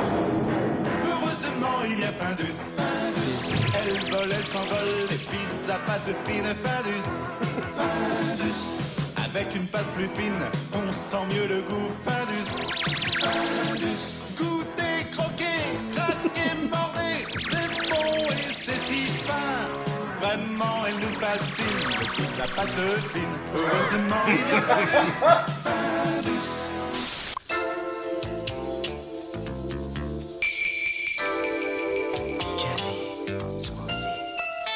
le sur tartine, il y a deux fois moins de matière grasse. Oh non. Monsieur Tartine, deux fois moins de matière grasse. C'est tellement bon qu'on ne peut pas le croire. Eh non, pas d'erreur, c'est le sieur. C'est chaud quand c'est le calme plage, c'est ce qu'il me faut. Il me faut force 4, il me faut la vague, une vague de fraîcheur qui déçoive, qui déçoive. Panaché, force 4, ça déçoive. Alors, je vous ai fait une sélection tout en chanson Ah aujourd'hui. non, mais- Ah les, les années 80, à la bonne époque où n'importe quel produit pouvait être vendu avec du sexe. Ah mais c'est- la 90 après c'est devenu euh, les, les pubs râpées pour les enfants mais là non mais quel enfer quoi pour du beurre euh, genre, ouh, tu l'aimes ma tartine tu vois non c'est c'est juste pas possible quoi Ah. puis bah, alors la force 4 j'avoue que j'ai choisi pour Kylian hein, parce que je savais que le panaché euh, il, s'est mis à transpirer dès qu'il a entendu le mot panaché tu vois Ah, c'est pas bon de panacher, c'est trop sucré. voilà là c'est pas des pubs un peu euh, qui me parlent dans le sens euh, on les a pas vu être gamin parce que on était trop Non. petits puis euh, c'est pas des jouets c'est pas des trucs marrants mais c'est vrai que les, les pubs chantées les pubs- heureusement enfin, ça se fait encore ça? Je regarde plus la télé depuis tellement longtemps Non, Je je, crois que ça se fait plus trop. hein. ça se fait plus? Bah, aucun de nous n'a un décodeur Non. télé à la maison, j'ai l'impression. j'ai- euh, je décodeur télé télé. moi la TNT Parce que moi j'ai un écran, mais j'ai pas de euh, décodeur bah, télé. Moi, faut que je renouvelle mon abonnement à CanalSat. J'ai fait ça comme si une blague, mais ça existe toujours en vrai? Oui, c'est Ah merde, putain, je que c'était une blague en fait, pas du tout. Putain, fais chier. C'est pas TPS. TPS par contre. Ouais, c'est ça, TPS, TPS. ça marche, je sais plus. Euh, et donc. euh, D'ailleurs, t'as pas mis ton à jour ton profil caramel. euh, non, parce que là, sur euh, Lycos, m'ont pas Ouais, répondu c'est ça, encore. c'est un adresse Lycos faut, faut que j'appelle AOL. Mm. Alors, On va t'envoyer des whiz. donc, euh, attendez, euh, le prochain film, télécharge sur Casa, s'il te plaît. Euh, ouais, tout balancer. Attends, deux secondes, attends, pardon. Il y a mon Tamagotchi qui vibre. Non, c'est bon, on peut y aller. Euh, donc, alors maintenant, euh, est-ce, qu'on, est-ce que, que quelqu'un a quelque chose à nous dire, à nous parler de quelqu'un euh? Oui, bah oui, Ah, bien sûr. Moi, Ah. tu sais bien que comme chaque, euh, chaque émission, je, je pars à la rencontre d'un comédien Chaque qui a émission. eu. euh, Et pourquoi tu le dis comme ça parce que je trouve. j'y mets de Tu l'emphase pour vous donner envie d'écouter D'accord, cette t'as envie de parler avec quelqu'un, donc tu allais interviewer. Surprise Surprise Oui, oui, bien Surprise, sûr. surprise. Moi, moi, si on peut faire surprise à chaque fois, je Surprise. préfère que ce soit une a surprise. Jessica Rabbit. La vraie.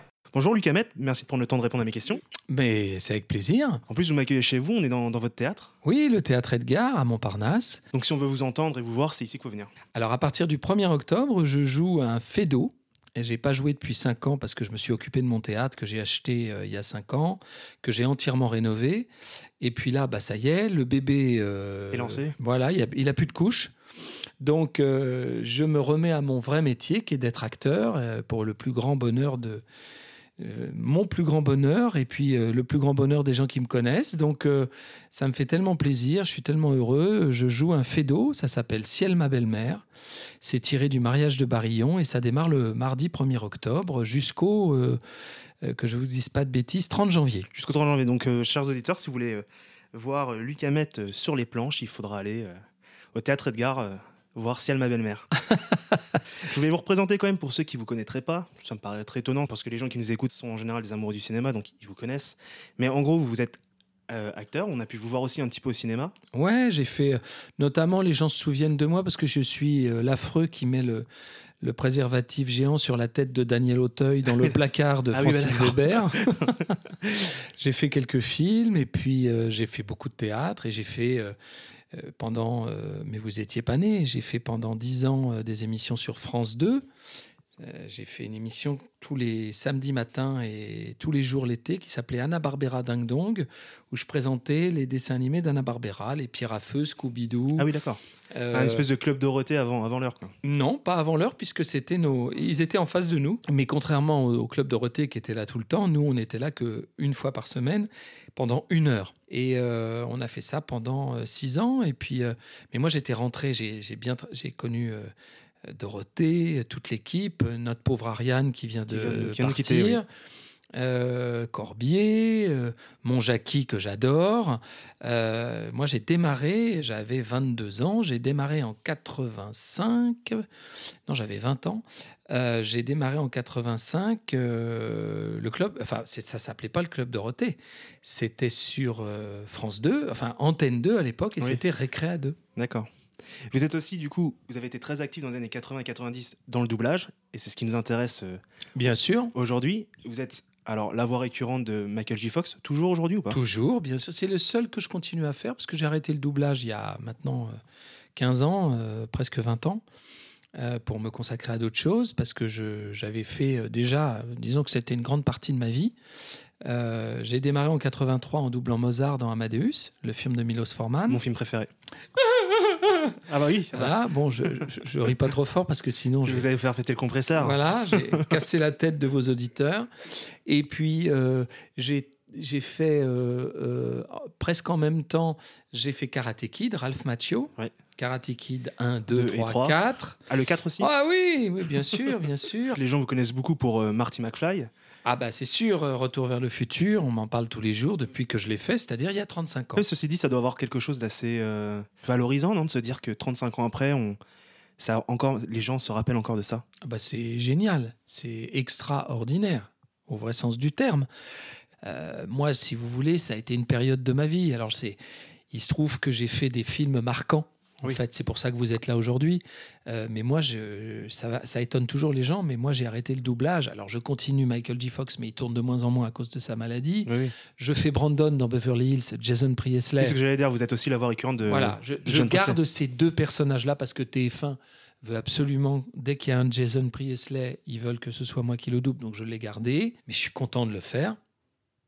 Mais je fais aujourd'hui 5 ou 6 synchros par an. Par an, oui. Et moi, j'ai arrêté en 97. Oui, alors que quand on regarde votre, euh, votre filmographie dans le doublage, Bah, c'est monstru- entre monstrueux. 80 et 90, parce que je l'ai pas dit, mais euh, enfin, vous avez doublé par exemple Tom Cruise dans Légende. Oui. Qui est un film quand même assez. Est-ce euh, que, vous, est que vous voulez un truc drôle? Oui, bah bien sûr. Je n'ai pas. dou- Est-ce que vous savez que je n'ai pas doublé que Tom Cruise dans Légende? Non, vous avez doublé qui J'ai doublé, j'ai doublé les deux premiers rôles. ah bon? J'ai j'ai doublé le petit gnome, car j'avais été choisi pour Bennett, je sais plus son prénom. C'était le, c'était le, le- le fils de Hans Bennett, euh, acteur allemand, qui faisait le petit, le petit, el- le petit elfe, Oui, oui, oui, le petit sûr. gnome. Et euh, j'ai été choisi parce que il devait venir se doubler. Et comme moi, je suis assez doué pour les imitations de voix et pour les accents, et donc euh, Génie Gérard, c'était la grande époque, c'était encore Génie qui dirigeait, m'avait dit Luc, viens passer un essai parce que je pense que il ne parle pas français, ils veulent que ce soit lui qui se double, mais je pense que ça ne sera pas possible. Du coup, vous avez mis sur un autre rôle. Voilà, il m'a dit bah écoute, tu feras un jeune premier que personne ne connaissait, Oui, Tom, Tom Cruise, Cruise, à l'époque, ouais. mais on ne sait pas qui c'est à l'époque. Donc je commence le film, je fais Tom Cruise. Et puis ce petit gamin vient d'Allemagne, arrive en limousine euh, devant le studio, euh, de- une première demi-journée de doublage. Il fait des efforts démesurés, c'est pas sa faute, mais Ça inaudible, c'est-à-dire qu'on comprenait pas une phrase sur deux. Et donc Génie me dit bon bah Luc, c'est bien ce que j'avais prévu, donc tu vas le faire. Je lui dis mais je... et il me dit mais personne va te reconnaître. Eh C'est ben, pas grave. mais c'est le cas. Donc réécoutez le film. Ah bah c'est le cas. Bah voilà. Non, enfin, moi, je, m'en étais pas du tout rendu compte. Voilà. mais Dans Légende, je fais Tom Cruise et, Et le- les deux premiers les- rôles. Les, deux premiers rôles. Et il y a un autre truc comme ça, dans, le- dans la même idée. Je, c'était après Roger Rabbit. Je passe des essais pour euh, les Teeny Toons. D'accord, ouais. Et je passe des essais sur Buster Bunny, qui Ah bah parle oui, oui. comme ça. Hey Babs Ouais, ouais. Bon, très bien. Et puis, le directeur de plateau me dit Ah, euh, J'ai un comédien qui est pas venu là sur Plucky le canard. Tu me ferais une voix de canard? Alors, moi, j'avais fait Saturnin pour France 2. Je dis Bah oui, je te fais une voix de canard. Il se fait des essais sur Plucky le canard. Ah, j'aime beaucoup l'argent. Et, euh, et euh, donc, je fais des essais. Les essais partent aux États-Unis. Ils adorent? Eh ben, ils me prennent parce que à ce moment-là, on mettait pas le nom des comédiens, on mettait voix 1, voix 2, voix 3, voix 4. Ils me prennent sur Buster, ils me prennent sur Oui, ils Plucky. se sont pas rendus compte que c'était Voilà. la même voix. Donc dans les Teeny Toons, 122 ou 124 épisodes, je fais et Plucky et Buster. Bah c'est fou parce que si on le sait pas, euh, on l'entend pas. Bah voilà. Alors, mais je pense que si je, revois, si je revois Légende aujourd'hui, maintenant, je me dis Ah oui, en effet, euh, j'entends qu'il y a une similarité. Mais c'est vrai que si on le sait pas, c'est. C'est Bah, c'est notre on passe à boulot, côté, hein. quoi. Oui, oui, bien sûr. Bon après, il y a des comédiens euh, qui sont capables de faire une seule voix à la leur. Et ils sont, c'est pas pour ça qu'ils sont pas bien, ils Non, sont non, très non, bien. Mais ils peuvent pas bouger. Moi, depuis que je, je commence, j'ai commencé ce métier, j'avais 15 ans. J'ai créé mon premier one-man show, j'avais 15 ans. Et dans mon premier one-man show, je faisais déjà 10 personnages différents, 10 sketchs, 10 voix, 10 physiques différents. Oui, c'est ce que j'adore jouer, c'est ce que j'adore C'était faire. pas un exercice euh, compliqué pour vous, du coup. euh. Voilà, et quand euh, les gens de doublage sont venus me voir au Café Théâtre, les premiers qui sont venus me voir, c'est Francis Lax et Roger Carrel, qui sont mes maîtres du doublage. Ils sont venus me voir au point virgule dans mon premier one-man show à Paris, qui s'appelait Moi je craque, mes parents raquent, et que j'ai joué trois ans au point virgule. Et ils sont venus me voir. Et puis à la sortie, ils m'ont attendu. Ils m'ont dit Bah, C'est super ce que vous faites et tout, mais il faut absolument que vous fassiez du doublage. doublage. Et c'est comme ça qu'on vous a mis le Bah oui. l'étrier. Et moi, j'ai dit Mais, mais moi, je, bah, c'est super, monsieur. Moi, moi c'était, c'était un conte de fées pour moi. J'ai dit Mais ah oui, monsieur, mais comment Bah, Demain, tu viens au studio, euh, on te dit où est-ce, qu'on, où est-ce qu'on enregistre. Tu viens et tu vas apprendre avec nous. Et j'ai appris avec Roger Carrel et Francis Lax. J'ai fait deux, trois mois en studio avec eux. Pour apprendre la technique, je suppose la bande Voilà, rythme- la bande, rythmo, rythmo. les- Et un jour, il m'a dit quand tu te sentiras prêt, tu me le dis, je, te- je dirais que tu es prêt pour passer des essais. J'ai passé des essais et puis j'ai pu arrêter. Et du coup, euh, 20 ans après, vous vous êtes dit, bon, j'en ai fait 20 ans, ça suffit. Voilà, euh, moi j'avais fait passons le autre chose. quoi. Au moment, je pense, où j'étais au top, j'avais fait euh, tout ce qu'on vient de dire. Et... Ouais. Oui, et puis plus, hein, parce que j'ai pas. Ah, Alors- mais il y a quelqu'un, moi, c'est pas moi qui ai fait ma page euh, Wikipédia, je vous rassure. Il y a quelqu'un qui a répertorié, euh, je sais pas si c'est tout, en tout cas une grande partie de ce que j'ai fait en doublage. Il y a des films, je sais même pas que c'est moi qui les ai faits, je, je- je ne m'en souviens Ouais. absolument Bah, par exemple, pas. y a- vous avez fait une voix dans un film de Peter Jackson qui s'appelle Les Feebles. C'est un truc avec des marionnettes. Bah, je m'en souviens plus. C'est des, alors, c'est le film de marionnettes le plus fou que j'ai jamais vu. C'est des, des marionnettes toxico pro- qui se prostituent. Enfin, le film est totalement dingue. Oh, Ah, c'est dommage que vous vous rappeliez pas ça parce que c'est totalement fou. tout. Mais vous savez, pendant euh, 20 ans, pratiquement, un petit peu moins peut-être, j'étais en studio de doublage Tous les jours. nuit et jour. Je partais de chez moi l'hiver, il faisait nuit, je rentrais chez moi, il faisait nuit. Et la plupart du temps, j'enchaînais sur des dessins animés le soir jusqu'à minuit. J'ai travaillé comme un âne, mais j'ai adoré ça. Oui, oui, oui, bien sûr. C'était un bonheur, c'était un plaisir. Mais j'avais aussi envie de voir le jour. Ouais. Je disais que je, je dis que c'est mes années taupes. Il y a un registre que vous préférez du coup? Parce que par exemple, vous avez doublé dans un film que moi j'adore. Enfin, que d'ailleurs, dans notre émission, on adore. C'est Vampire, vous avez dit Vampire, qui est un film d'horreur. J'adore. C'est le genre de registre que vous aimez? Ça, j'adore ce film. Ah ouais, bah nous on, a, on, on l'adore aussi. J'adore ce film. C'est un très joli petit film. Alors, euh, dans notre émission d'aujourd'hui, on, on parle de Roger Rabbit. C'est le film qu'on y- qu'on qu'on analyse. Ah Oui, c'est vrai qu'on n'en a pas encore parlé. Ouais, mais c'est pas grave. hein. Je vous en prie, parlons de Roger Rabbit. Eh, D'ailleurs, petite question, parce que euh, moi j'ai j'ai vu le film en VO et en VF pour Yes. les- pour l'émission. Dans la version euh, originale, le- la- l'acteur qui a doublé le personnage de Roger Rabbit, il a une voix euh, un petit peu cartoonesque, mais bon, c'est léger. Vous, la, la- votre, votre interprétation, c'est cartoonesque à mort, et en plus, il zozote, Roger Rabbit. Bien sûr. Et c'est quelque chose que vous avez décidé de faire, ou c'était une idée de la, de la direction artistique qui... Ouais, c'est c'est entre ce que propose l'acteur et la direction. C'est vraiment un travail en, euh, en commun. Ce que, ce que demande euh, le, le- le directeur artistique et puis ce que propose l'acteur. Du coup, le zozotement, c'était quelque chose que vous avez proposé euh, Oui, sûrement. Je- je- honnêtement, je m'en souviens plus. Je sais que j'étais plus jeune. Ma voix était beaucoup plus jeune que euh, l'original. Le comédien, à l'époque, il avait une quarantaine d'années. Moi, j'en avais. Oui, puis en euh, plus, dans- il me semble que dans la VO, il double 4 ou 5 personnages différents euh, parmi les personnages animés. oui, c'est fort probable.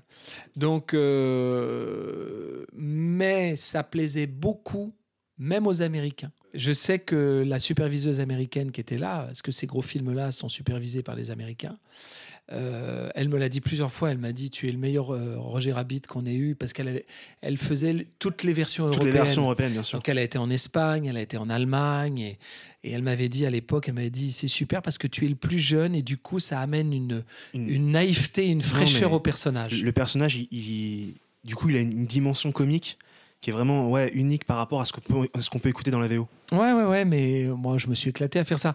Alors, vous me demandiez ce que je préfère. Bah, évidemment, vous avez déjà la réponse, je vous vous en doutez, c'est de faire du dessin animé. Parce que le dessin animé, le cartoon, permet exactement de ce qu'on est en train de dire, c'est-à-dire permet une liberté que le, le- le doublage d'un personnage vivant ne permet pas, puisqu'on est là pour respecter son phrasé, son, Son- souffle, son jeu, son- son jeu, ses rires, ses pleurs, ses reniflements. Euh, on est des, on, on- c'est un jeu de piste le Oui, doublage. hein.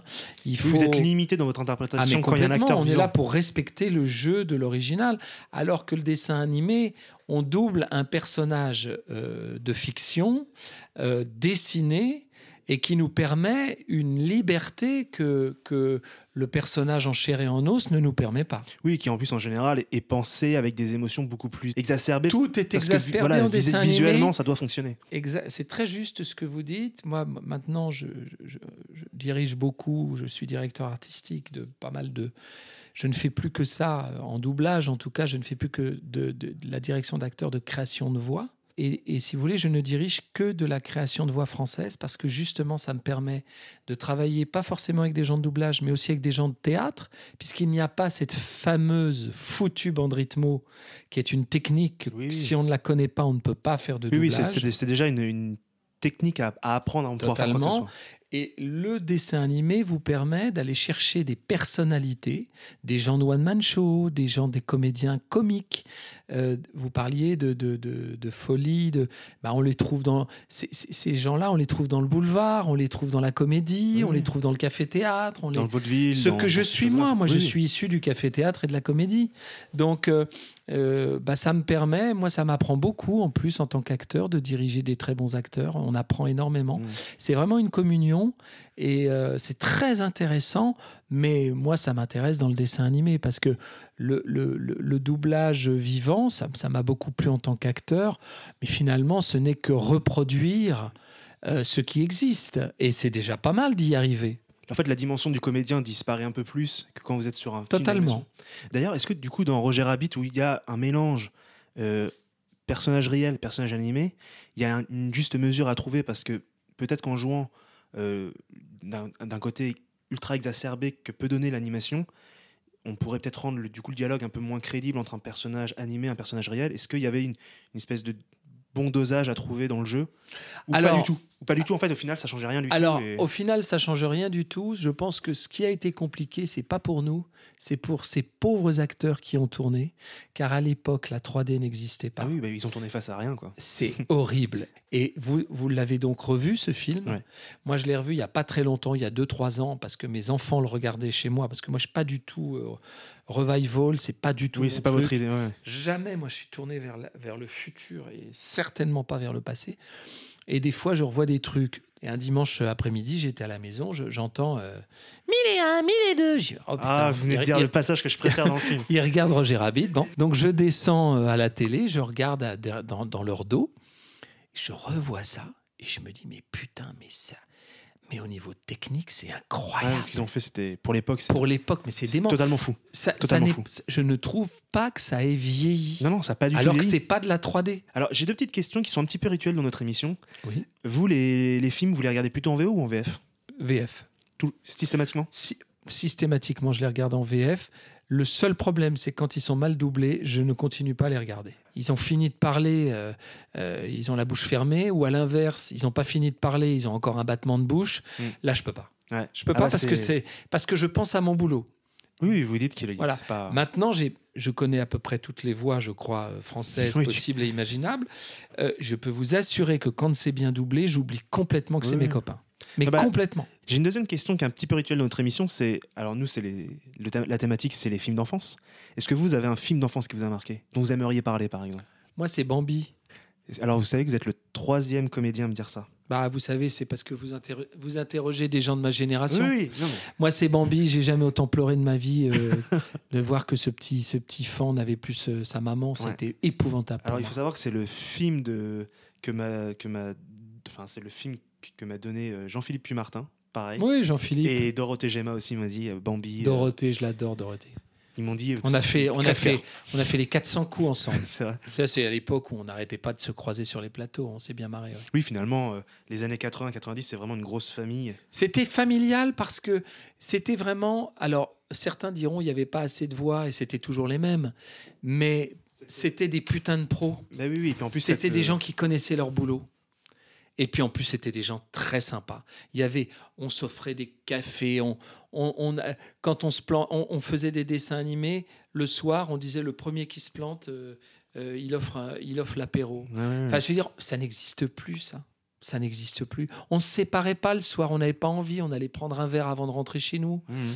On déjeunait ensemble le midi. Alors, je dis pas qu'aujourd'hui on déjeune pas ensemble le midi, mais Il y avait vraiment une atmosphère. C'était très familial. Bah, je vous remercie d'avoir répondu à mes questions. Mais c'est avec plaisir. Et puis, euh, longue vie à votre, euh, à votre émission. Et puis, euh, restez passionnés. C'est quand même ce qu'il y a de plus chouette dans la vie. Tant qu'on aura des, des comédiens pour répondre à nos questions, qui ont envie de nous partager leur, leur expérience, leur savoir, leur, leur, leur amour de- du métier, nous, on est, on est preneurs. hein. Eh ben, nous, on est là et on est ravis de vous répondre. On n'a pas beaucoup parlé de Pierre Raté. J'aurais voulu que vous me donniez un petit Ah, mot. mon Pierrot. Bah, Pierrot, euh, il est parti à 89 ans, euh, après euh, une belle vie et, un, et un- un beau parcours dans ce métier. C'était un mec adorable, c'était un mec fou. Oui, il, il avait avait- une il avait vraie folie. Il était dans son univers, Pierre. Il était euh, dans son truc. C'était quelqu'un d'extrêmement drôle, sans qu'il le sache toujours. C'est-à-dire qu'il avait un, un physique, c'était un, un très bel homme, très grand, euh, très. Mais il était ce que j'appelle sur la, la ligne bleue des Vosges. C'est-à-dire qu'il était, euh, il était dans son univers, dans son monde, et de temps en temps, on sentait qu'il redescendait avec nous, Euh, et ça lui faisait un, ça, ça faisait même physiquement même, on sentait qu'il y a des moments où il était barré, et euh, Puis tout d'un coup, le personnage se transformait. Complètement. Complètement. Puis toujours une anecdote drôle à raconter. Toujours. J'ai passé des très bons moments avec lui. On avait beaucoup de, de, de plaisir à se retrouver, de tendresse. On s'est retrouvés évidemment en 2015 beaucoup. On est passé partout. euh, on est passé à Europe 1. On est passé. On avait des émissions euh, à droite à gauche où on se retrouvait parce que c'était l'anniversaire des, des 30 ans. Euh, je, pareil, je l'accueillais tous les soirs au Grand Rex pour euh, retour vers le Grand Rex. Bon, il avait déjà sa canne, il était déjà un peu. Oui, bah, euh, il avait- voilà, il il a avait vécu un quoi. vieux monsieur. Mais, mais à chaque fois, euh, et évidemment, nom de Zeus Ouais, bah. Chaque fois qu'il me voyait, il me faisait nom de Zeus Oui, je suppose que c'est euh, c'est sûrement la collaboration sur laquelle il y a eu le plus de. Vous êtes le plus soudés, je suppose. Bien sûr, alors on a fait d'autres choses ensemble. hein. On, on- c'était. Bah, Roger Rabbit déjà. Oui, on a fait Roger Rabbit, puis on a fait, on a fait des séries aussi. Euh, moi, j'avais fait une série à un moment donné, c'était Batman et Robin. Je faisais Robin, le vie- la vieille Ah la série vieille des série années des- mais 60. oui, mais oui, oui. Voilà, bon, il a fait, il faisait le Joker, il faisait déjà, il faisait le Joker. Euh, on a pas mal travaillé Il l'a ensemble. refait encore plus tard après sur le dessin animé de la Tout à fait, tout à fait. Voilà, donc euh, on, a, on se voyait régulièrement. Je dis pas qu'on passait des week-ends ensemble, mais à chaque fois qu'on se voyait, c'était un vrai bonheur de se retrouver. Mais comme souvent dans ce métier, on fait des films ensemble, on s'adore, on a fait plein de choses, et puis on part sur des choses différentes. Et il- Dieu sait si, comme moi, il était très occupé, parce que c'est quelqu'un qui a énormément travaillé toute sa vie. Toute sa vie, oui. Et puis, en revanche, c'est des amitiés intactes. C'est-à-dire qu'on se retrouve comme si on s'était quitté la veille, même si ça fait deux ans qu'on ne s'est pas vu. Et on réenclenche, mais comme si on s'était quitté la veille au soir. La veille au soir, bien sûr. Ça, c'est les vrais amis. Et ben, je vous remercie. Je rappelle juste pour nos auditeurs, donc pour vous voir, c'est au théâtre euh, Edgar. Tout à fait, à partir du 1er À octobre. partir du 1er octobre sur Je- Ciel ma belle-mère. Ciel, ma belle-mère, on est sept comédiens sur le plateau. Et c'est un, c'est un, c'est ce que j'aime, c'est du cartoon. hein. C'est fait d'eau, les portes claquent. Oui, c'est du euh, vaudeville. C'est dément. Et euh, si on veut vous voir euh, aussi, ça sera donc euh, au Grand Rex en octobre. Le 19 octobre, je me fais remplacer au Théâtre Edgar. J'ai mon ami Eric Massot des Nous c'est nous qui me remplace dans Ciel ma belle-mère pour que je puisse aller présenter la grande soirée Retour vers le Grand Donc Rex. pour les gros fans du film, Voilà. n'hésitez pas à y aller. 19 octobre. Merci Luc. Merci à vous. Est-ce que ça vous a plu Ah bah oui, attends, alors, non, mais les- Extraordinaire. c'est- les- C'est incroyable quand il te fait. euh, bon, on reconnaît toujours sa voix de Marty McFly, Ouais. même si elle est grave, etc. Elle est naturelle, ouais. Et quand il te, quand il te fait du. du euh, mais, mais, mais c'est- cette façon de parler, c'est trop bizarre. On dirait que c'est qu'il met son doigt devant sa bouche. Non, mais c'est- c'est exactement ça. Ah, c'est ce qu'il fait, Il fait- d'accord. Je vous en prie Non, c'est- c'est c'est phénoménal. Et c'est puis quand, génial. quand il fait euh, Buster Bunny et, euh, Ouais. et le canard, là. Mais c'est- oui, ça pareil, je savais pas. Bah, c'est- je savais pas qu'il avait fait ça. Et euh, effectivement, tu avais bien raison. Euh, Piraté faisait déjà euh, le Joker. Euh, Mais c'était Tintin. vous avez vu ce qu'il fait là il, il anticipe pour pas parce qu'il a peur que je le dise. Hop, hop, hop, hop, hop, hop, hop, pas si vite que ça, Alex, au montage. Eh bien, après vérification, il se trouve que nous avions tous les deux raison, car ça m'étonnait effectivement que Lucamé et Piraté aient pu doubler déjà dans cette série, car euh, les dates des années 60, et d'ailleurs, euh, Lucamé n'est né qu'en 63. Et en fait, après vérification, eh bien, il se trouve que je pense qu'il y a eu un redoublage, car sur la fiche technique, je trouve à chaque fois deux noms pour chacun des personnages. Donc, à mon avis, il y a eu un redoublage tardif, et c'est pour ça qu'on peut retrouver euh, bah, certainement Piraté, euh, Lucamé euh, en Robin également. Mais on trouve d'autres noms que nous avons déjà interviewés, tels que Meg Dara, qui faisait Catwoman, qui est la double de Goldberg qu'on a interviewé sur Sister Act. On trouve également Dorothée Gemma qu'on a interviewé pour notre émission sur Dark Crystal, la doubleuse de Jennifer Aniston. Et donc, eh bien, je trouve que j'avais quand même raison. À vous les studios. Euh, non, bah, super interview et c'est marrant de voir comment à cette époque-là, beaucoup de ces comédiens étaient recrutés euh, parce qu'on venait les voir au théâtre. C'est c'est un truc euh, Oui, que oui, je euh. sais que Thierry Desroses, le doubleur de euh, Samuel Jackson, euh, ça lui est arrivé. Euh, qui d'autre on a eu qui a fait ça? C'est Papy Martin qui a eu ça ou euh, je sais plus. en a chaque Martin, c'était la comédie française et Oui, c'est euh, c'est lui qui est allé euh, volontairement dans le, dans le doublage. Non, non, mais en effet, c'est ce qu'il me disait, euh, parce qu'en fait, bon, euh, je recontextualise, mais en gros, j'ai fait une heure d'interview, il y, a aussi des- il y aura aussi des choses sur Retour vers le futur si un jour le film tombe. Parce que je pouvais Si pas. un jour il tombe. Oui, il va tomber. chance, non, mais La question, c'est quand Ouais, Mais c'est il va ça. tomber. Mais c'est vrai que ça aurait été dommage de louper l'occasion de lui poser des questions sur ce film qui est le, le plus connu de sa filmographie en tant que comédien de doublage. Donc, euh, et en fait, en off, ils m'ont- en fait, on a à peu près parlé deux heures et en off, il m'a donné tellement d'infos. C'est- euh, c'est quelqu'un d'extrêmement abordable. Si un jour vous allez le voir au théâtre, après le théâtre, il discute avec les gens. N'hésitez pas à aller le voir, il a plein d'anecdotes, il, il est, il est amoureux de ce qu'il a fait, que ce soit en doublage, en théâtre ou en cinéma. Euh, si vous voulez avoir des infos, faut y aller, c'est un mec en or. Quoi. Enfin, si elle est au théâtre, et aussi pour lui parler de la pièce que vous venez de voir. Parce que si tu vois la pièce mais- qu'après t'es là. non, mais ouais. bien sûr, c'est implicite, ça, Alexandre, c'est Ah, implicite. ça, j'apprécie. Euh, bon, bah, super interview, super comédien comme d'habitude. Ça me fait énormément plaisir qu'il adore Vampire vous êtes des vampires, qui est un film Ouais. que je porte dans mon cœur. Et pour, clair. pour un peu, pour casser le, le mystère, en fait, quand on a lancé cette émission, on avait une formule différente au début. Et le pilote, pilote, pilote, pilote qu'on a fait, le tout premier, c'était sur Vampire vous êtes des vampires. Ouais. Euh, abominable épisode, Oui, très la- nul, très long. L'émission euh, faisait 2h35. voilà, c'était horrible.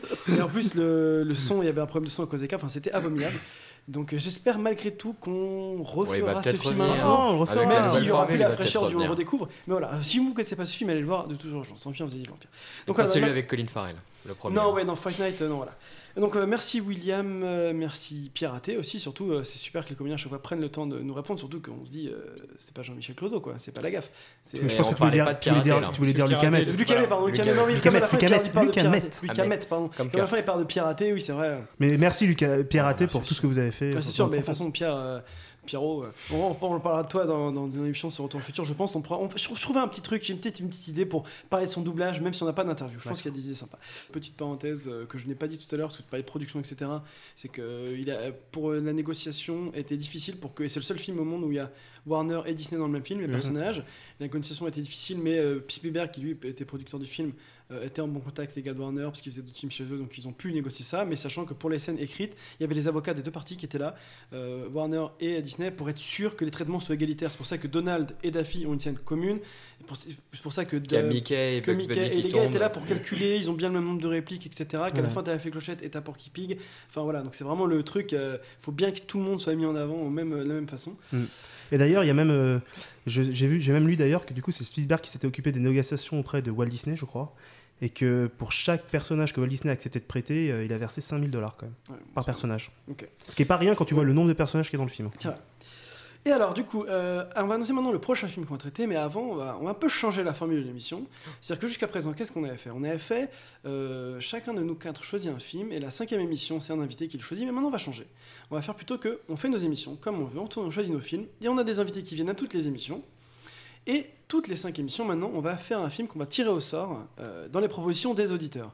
Donc, euh, donc, vous pouvez nous écrire, que ce soit en commentaire sous, euh, cette, euh, sous, ce- sous, ce- sous le post de l'émission ou des posts spécialisés, ou envoyez-nous des mails à vhsdumercredi.gmail.com, peu importe, pour nous proposer de 1 à 3 films de notre enfance. On fera un tirage au sort le mois prochain, et ça sera le film qu'on fera en décembre, le film de Noël. On, on le fait le tirage au sort deux mois avant pour qu'on ait le temps éventuellement de démarcher un doubleur, s'il y a le temps, etc. Donc j'ai bien hâte, on a déjà su quelques, propositions, notamment Wayne's World, dont tu parlais, euh, parce qu'Aurélie, du coup, nous a en profité pour Dont nous, a, ouais, dont nous a parlé Aurélie. ouais. Et euh, donc j'ai bien hâte de, tout- de voir tout ça. Donc maintenant, il est temps de passer au prochain film. Maman disait toujours, la VHS du mercredi, c'est comme une boîte de chocolat. On sait jamais sur quel film on va tomber. Je m'en lasserai jamais. Alors, le prochain film était choisi par. Moi. Voilà, par Kylian. Kylian, du coup. J'allais dire par Baby Kylian. Alors, vous êtes prêts? Comme d'habitude, j'ai choisi le résumé, enfin l'arrière du DVD pour le coup du film, en changeant les mots trop évocateurs par des mots propres au film que nous allons faire aujourd'hui. Et du coup, je sais déjà de quel film il s'agit. Kylian sait déjà de quel film il s'agit. Bah, j'espère. William aussi, malheureusement, parce que tu as dû démarcher. Mais du coup, c'est donc vous, Ah, il que- c'est- il Jérémy et Jordan qui vont devoir Il y a que deviner. les auditeurs qui savent pas c'est quoi Ah, pour c'est ça. Alors, Roger et Jessica forment un adorable et gentil petit couple. Hélas, un stupide accident de trempette, et les voilà devenus fantômes. Obligés de hanter les murs de leur demeure, quelle n'est pas leur déception lorsqu'ils la voient livrée aux mains d'une famille excentrique dont les membres évoluent entre hystérie et stupidité. Roger et Jessica tentent de chasser ces, indé- ces indésirables, rien n'y fait, une seule solution, faire appel à Eddie Valiant, le plus incroyable, le plus drôle de tous les fantômes. Toi, t'as l'air d'avoir trouvé, Jérémy. Ouais, je pense, Toi, ouais. qu'est-ce que tu penses, Jordan? Un couple qui meurt, qui se retrouve à hanter une maison, et il y a des gens qui viennent emménager dedans, et du coup, ils veulent trouver, ils veulent faire appel à un autre fantôme pour les. Beetlejuice? Beetlejuice Ouais, Ah, fera Beetlejuice. Beetlejuice Et donc, nous ferons donc le mois prochain Beetlejuice. Euh, avant peut-être de vous quitter, je vais faire comme la dernière fois. Oh, on va peut-être faire un petit classement aussi. j'ai oui, il y a qu'il y a le classement, mais attends, avant, je vais, j'ai, encore, Il encore oublié, sais. oublié, non, j'ai, entre les mains, j'ai entre les mains le série TV magazine de la dernière fois avec Buffy en couverture. Et la dernière fois, je vous ai lu une petite annonce, j'ai envie de vous lire la question qui tue. Vous êtes Ah, prêts. Dans la série Buffy contre les vampires, il y a un vampire que vous connaissez peut-être sous le nom de Spike. Ouais. La grande question, qui est vachement facile, vous avouerez, du numéro 11 de série TV est Quel est le vrai prénom de Spike? John, William, Liam ou George? Toi, William, tu ne réponds pas. Quel est le vrai nom de Spike? William. Toi, tu sais pas? Georges. George? Toi, tu dirais quoi? J'aurais peut-être dit William aussi. ouais. Bah, je dirais qu'il s'appelle comme moi, oui. Eh bien, si vous connaissez la réponse, vous pouvez gagner un abonnement d'un an à Série TV. Deux cartes postales parmi les bonnes réponses seront tirées au sort et les résultats seront publiés dans Série TV 13. Envoyez-nous vos réponses sur carte postale uniquement, car c'est très long d'ouvrir toutes les enveloppes et cela permet de trier le curé plus vite. Donc voilà, hein, c'est c'est trop compliqué. Et la réponse, bah, vous l'aurez peut-être dans la prochaine émission. On verra. ouais. Et donc on va faire le petit classement objectif de la vérité véritable, euh, pas du tout piqué au podcast Super Ciné Battle, de euh, des films qui ont marqué notre enfance. Jusqu'à présent, le, le- Sachant qu'on en avait, qu'on a oublié de le faire la semaine dernière. Le mois dernier. le mois dernier, c'est vrai. On a oublié de classer Forrest Gump. Donc on va d'abord classer Forrest Gump, puis on va classer euh, Roger Rabbit. Donc euh, le classement, où en est-il jusqu'à présent? Alors, euh, de souvenirs, euh, c'est Die Hard. Non, absolument pas. Goonies. Ah oui, Goonies. Die Hard, ouais. Non, non. Alors, Goonies, euh, Die Hard, Sister Act. Sister Act, Freddy, Freddy Dark Crystal, Dark Crystal et l'Indien du placard. et l'Indien du placard. Et alors, vous Forrest. metteriez où Forrest Gump là-dedans? Est-ce que vous le mettriez plutôt dans le haut, plutôt dans le bas? Ah bah moi je Ah, le, mets, dans le haut. je le mets juste en dessous des Goonies. Tu mets au-dessus Hard. Ah oui, largement. Qui est d'accord pour ça? Au-dessus de Die Ouais, moi je rejoins William pour ouais. être au-dessus de Die Hard. Au-dessus de Die Hard, et même moi je le mets au-dessus des Goonies. Ah non, toi, bon, toi, voilà. toi, toi, tu vas te calmer. hein, toi, toi, tu vas descendre un petit peu. Euh, On n'est pas fait, on n'est pas ouais, fait non, pour je suis pas. attendre De toute façon, de toute façon, Alexandre, tu peux Non. bien dire ce que tu veux, on est trois à Ouais, dire mais qu'on c'est le pour met ça, c'est pour ça, je veux dire, moi, je, je l'aurais peut-être pas mis au-dessus de Die Hard, mais, mais ok, d'accord, moi, j'accepte, j'accepte la- l'idée. Donc maintenant, nous sommes sur Goonies, euh, Die Hard, Forrest Gump, euh, Goonies, Forrest Gump, Die Hard, Sister euh, Act. Sister Act, euh, Dark Crystal, Et l'Indien du et, placard. le Non. placard, et Sister Act, Freddy. Freddy, oui, à Freddy. ça. Et alors, du coup, bref, où Faudrait situons-nous vraiment tout qu'on la ça note, cette liste, ce soir. on va la noter, on va la noter. On va la Où, est-ce que vous mettriez maintenant euh, Première bah, place. Roger Rabbit Première place.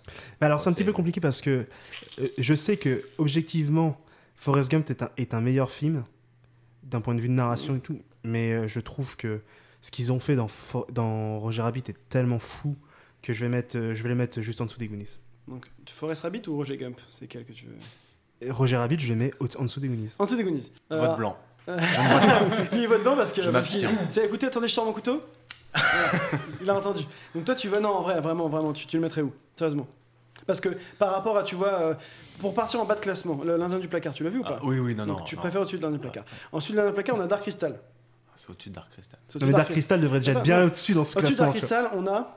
Ah, Freddy. Freddy. Au-dessus de Freddy ou pas pour toi Freddy, Oui, c'est tout pété. enfin, Freddy, c'est c'est vraiment mauvais. Au-dessus de oui, Freddy, on a Sister Act. Ça, on monte, on monte, on monte, hein Qui était ton film de cœur. Ouais, c'était mon film de cœur, ça le reste. euh, Roger Rabbit, dans, dans l'histoire du cinéma, c'est plus important. Non, de ça, c'est toi, toi. Ah, Comment mais toi, moi, ah non, vis, mais toi moi, c'est.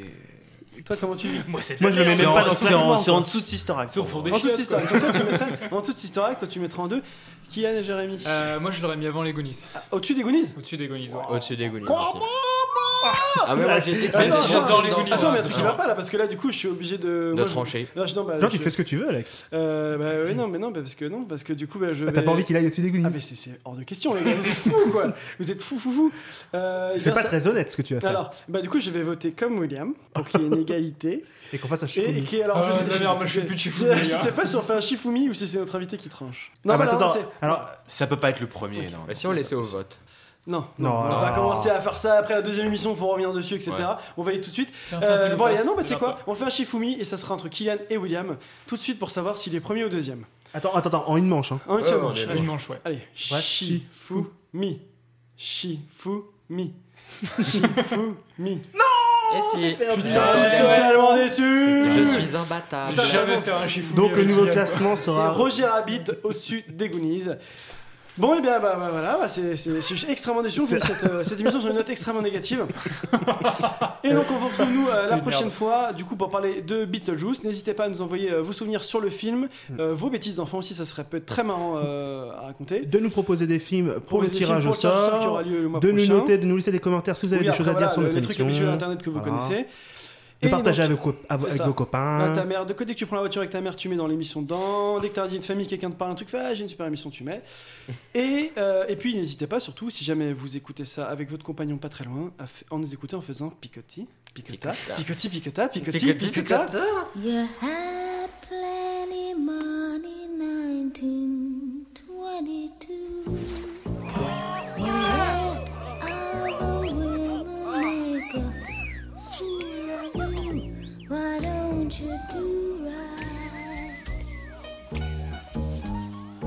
Like some other man.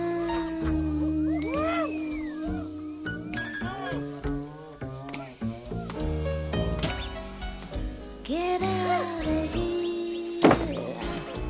She's married to Roger Rabbit. Yeah. What a lucky girl.